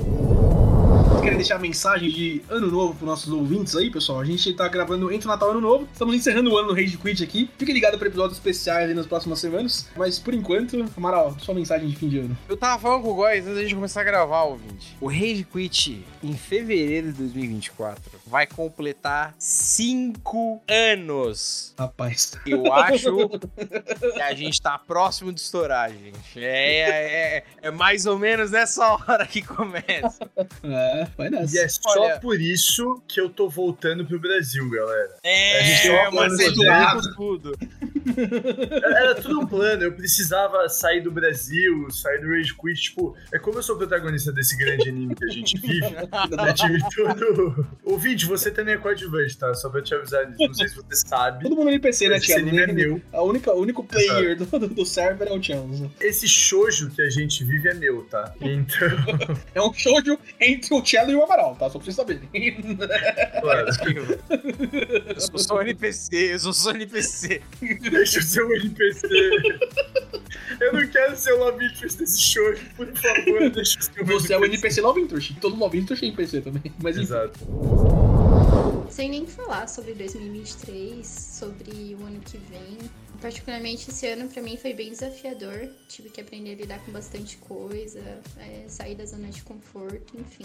Mas eu só sei que do nada perguntaram pra mim, pô, você tá afim de participar de um podcast, de uns cara nerd que não sei o quê? Aí eu falei, nossa, como assim? Mas eu não conheço ninguém, não sei sobre o que falar, não sei se vão gostar de mim ou não. Daí eu pensei, caramba, por que não, né? Vou participar. Aí também já saí da minha zona de conforto, né? Mas enfim, só que, cara, é, eu sou muito agradecida, sabe, vocês por terem me acolhido. Parece besteira, mas o Rage Kit me ajudou muito esse ano, sabe? E eu nunca imaginei que eu fosse curtir tanto, assim. Quando eu tô gravando um episódio, eu simplesmente esqueço do mundo lá fora. É muito gostoso. É, esse mundo nerd que a gente gosta e compartilhar isso com vocês, com os ouvintes, é muito mais legal, sabe? Ter amigos que gostam da mesma coisa que você. E, cara, sei lá, eu espero que em 2024 a gente possa continuar gravando, porque tem me feito muito, muito bem. É, mesmo eu achando que eu sou uma ameba falando coisas sem sentido, mas isso daí todo mundo releva, tá tudo certo. E eu desejo que pra todo mundo que nossos sonhos se realizem, porque eu assisto muito Disney e fiquei com vontade de falar isso. É isso, gente. Um beijo, até 2024. Olha, são cinco anos de podcast. Esse ano a gente fez muita peso, algumas coisas diferentes. Esse ano foi o ano que a Tina entrou, inclusive, né? Foi, e acho que o podcast a gente tá gravando um pouco menos, mas ainda não perdeu o feeling que eu tenho toda vez que eu vou gravar com vocês, que é de ficar feliz, de Ah. trocar ideia, de juntar as coisas. E eu espero que 2024 seja o ano que a gente grave mais, grave mais presencialmente, se possível, se as, Sim, se as agendas permitirem. E, Uhum. cara, que o podcast continue, que vá pra mais 5 e que vá pra mais 15. Foda-se essa merda. Quando eu tiver 80 anos, vou estar gravando essa porra. Foda Rick and Morty forever, Rage Quit forever. Seven Seasons. tá indo pra quinta temporada, mano. What the fuck? Tinha que ter cancelado a gente já. Inclusive, daqui a pouco a gente bate 200 episódios, tá? Só pra vocês saberem. Esse é o 197, se eu não me engano. E aí a mensagenzinha do final de ano, galera, pelo amor de Deus, sejam mais vocais, sejam mais carentes por nós. Tem alguns de vocês que realmente engajam, mandam mensagem, fazem pedido de pauta, perguntas, mas muitos de vocês, eu sei que vocês existem, a não ser que eh, os meus colegas de Rage Quit, eles tenham contas falsas e eles ficam nos dando acesso. Eu sei que vocês estão aí. Então, por favor, interajam mais conosco. Esse, a minha mensagem final de ano, no fim das contas, ela é, um, ela é um, uma intimação. Galera, porra, você acha que o Jovem Nerd ele vai parar pra te responder? Claro que não. Mas eu, que não tenho nada de melhor pra fazer, eu não vou. A não ser que eu tenha que arranjar alguma coisa melhor pra fazer, algum propósito maior na minha vida. Eu não quero isso, vocês não querem isso. Pelo amor de Deus, que 2024 ele, ele, ele mantenha esse balanço ali de minimamente relevante para eu não sair de uma vez dessa da podosfera brasileira, mas também ele não fique relevante demais, a ponto de eu ir pro estrelato. É isso, gente. Beijo na bunda aí, muito sucesso pra todos. Tchelo, suas mensagenzinhas de final de ano. Mano, mensagenzinha de final de ano é 2023. Porra, que ano foi esse, hein? Foi só dedo no cu, sem o Guitar Hero. Mas é isso. 2024 vai ser um ano do caralho. 2024 vamos gravar presencialmente. 2024 tô de volta, porque. Vamos rever esse horário, né? Que ninguém participa, tá ligado? Vamos, exatamente. Pequena Vamos crítica. rever esse horário. 2023 foi um ano que eu descobri que eu sou xenofóbico mesmo, mas eu sou inclusivo, eu odeio todos os europeus igualmente agora. Ah, não, então tô... É, antes era, Europeu antes pode. era só francês. Antes era só francês, agora são todos. E é isso, né? Ano que fala assim, vamos gravar mais É, eu odeio todos os europeus, especialmente os nigerianos, eu odeio eles. Principalmente a galera do Quênia, a galera de Zimbábue, eu odeio essa parte da Europa. Por que, gente? Tava tão bom. Porra, os europeus da Filipinas, da Tailândia, odeio todos esses europeus. Quando preconceito e conhecimento de geografia se unem. Por quê? Geralmente é assim mesmo, vocês estão ligados. Como já dizia, saiu de São Paulo é tudo Bahia, porra. Meu Deus do céu. Ai, não. Bem, é bom que eu corto um bloco só, né? Legal. Obrigado, facilitado. Ou o Thiago nem de São Paulo é. tipo, what the fuck? Exatamente. Bem, ouvinte. Depois dessa. propriedade. É com essa mensagem bonita que a gente encerra o ano. Cara, para esse final de ano eu, eu desejo muitas realizações. Acho que foi um ano muito bom em vários sentidos. A gente passando de 2020, 2021, que rolou pandemia e, porra, foi um período bem complexo, né? 2022 eleições, pô. 2023 a- acho que acabou sendo um respiro, né? Pelo menos para mim foi bom em vários sentidos. Então, cara, para 2024 eu desejo que a gente possa almejar por ainda mais coisas. 2023 a gente teve um ano excelente para games, por exemplo. Talvez tenha sido o melhor ano dos games em muito tempo, ou pelo menos próximo a isso. 2024, desejo que a gente possa almejar mais coisas em relação a pô, séries, filmes, entretenimento, né? A gente trabalha bastante no decorrer do ano, a gente faz muita coisa e é legal você ter um escapismo, você ter uma série, você ter algo que possa te transportar momentaneamente para outro universo. E, pô, eu desejo um pouco disso para todo mundo. Claro, sempre mantendo os pés no chão, mas que a gente possa apreciar boas obras e adentrar novos universos. É, só quero dizer obrigado, ouvinte, né? Como o Amaral disse, esse é um ano que a gente postou um pouquinho menos, né? Principalmente nesse final de ano aí, muito caótico pra todo mundo. O Cello voltando, né? A gente tendo que rever o horário aqui também pra fazer a gravação. A ideia é que em 2024 a gente siga o que o Amaral disse, né? Que a gente grave essas coisas com mais entusiasmo, com as coisas que a gente gosta de falar. né, Essas pautas um pouquinho mais nichadas, mais específicas que a gente curte, assim. São as pautas que vocês interagem mais com a gente também, as pautas que vocês curtem mais falar com a gente. É, fiquem ligados também pra, sempre nas redes sociais, né? O Caso faz um trabalho super legal, né? Que a gente quer é, cada vez melhorar também. Com mais edição, mais coisas acontecendo aí, né? O Caso também não tá aqui, também tá, tá viajando, o Estevam também, a Tina também tá com compromisso, etc. Vocês ouviram eles em inserções aí pelos episódios, dando as opiniões deles por enquanto. Mas eles, é, a partir de janeiro, todo mundo de volta aí. E agradecer a você, ouvinte, mais um ano de interações. A gente cresceu bastante em números, assim, tanto no TikTok quanto no Instagram. É, a gente teve o hit do vídeo de One Piece lá, né? Com 20 mil curtidas, um milhão de visualizações, foi super legal. É, continue acompanhando a gente, Todo continue, mundo né? xingando a gente, foi muito louco. Principalmente xingando o cabeludo. Cala a boca, cabeludo virou uma figurinha super bacana no nosso grupo de WhatsApp. Continue mandando, tá ligado? A gente quer mais coisas dessas. Enfim, foi um ano, né, de corrigida de curso aí do Rage Quit, né? Que a gente agora faz mais coisas em 2024. Espero que vocês continuem com a gente, espero que vocês continuem curtindo. A gente tá curtindo pra caralho. É super divertido gravar com vocês, né? Vocês dois aqui. A gente gravou alguns episódios nós três num Early Rage Quit aí, né? Ao longo do ano. Espero que a gente grave mais com todas as pessoas aí no ano que vem, que a gente faça mais presenciais, como vocês disseram, né? O Cello veio pra cá no Brasil em novembro, a gente tentou gravar um presencial e o trânsito em São Paulo não deixou, né? Foi complicado, tá ligado? Mas, né, que a gente consiga fazer isso com o cello mais próximo da gente aí. Enfim, o Rage Quit, né, eu falo isso todo ano. É um dos projetos mais legais da minha vida aí. É o que me dá força pra continuar acompanhando esse mundo da cultura GOP. Que é uma piada que o Cello fez lá em 2019. Com certeza que ele não lembra, mas como eu ouço essa porra, né, eu vou lembrar. A única coisa que eu lembro é do sonho. Isso foi a coisa mais marcante que eu falei. Ótimo. Quem sabe vindo pro Brasil você não ouve essa porra desse podcast, né, seu merda. Talvez, talvez as coisas. Ele não tem foco. Ele não tem foco nenhum pra escutar alguma coisa por uma hora. Só se for um álbum de música merda. Pô, o pior é que em alguns episódios tem a voz dele. Eu achei que ele fosse focar no som da própria voz, tá ligado? Self-centered como é. Se tivesse uma versão do Rage Quit que fosse cortes do Cello. E é só a voz do Cello, sem resposta. Só a voz dele ele escutava. Mano, por que não me escutar? Eu não gosto muito de me escutar, na real. Ouve o Eu Amaral, sou então, perfeito na minha. Quando você faz uma parada do nada. É. O No meu riso. improviso. Eu sou... eu sou perfeito no meu improviso. Show. Por esse ano, é isso, ouvinte. Até o ano que vem, então. GG, feliz ano novo, feliz Natal. Já foi, mas enfim, todas as boas festas pra você e pra família de vocês. E GG total. É isso, rapaziada. Valeu. Feliz ano novo. E aí, ó, a promessa vale. Quem pegar a perna do Roberto Carlos É ainda tá valendo, hein? Tá ainda tá valendo o prêmio. Seja, Faz Seja lá o quatro que for. anos que essa promoção tá valendo. O podcast O prêmio pode ainda é uma acabar, surpresa. isso vai estar valendo. Mano, isso vai estar valendo. O prêmio ainda é uma surpresa. E não é uma surpresa porque eu ainda não sei o que que é. É uma surpresa porque é uma surpresa. Eu claramente já sei o que, que a pessoa vai ganhar em troco de me dar a perna do Roberto Carlos. Tchau. O vídeo, beijo, queijo, ganhou, caralho!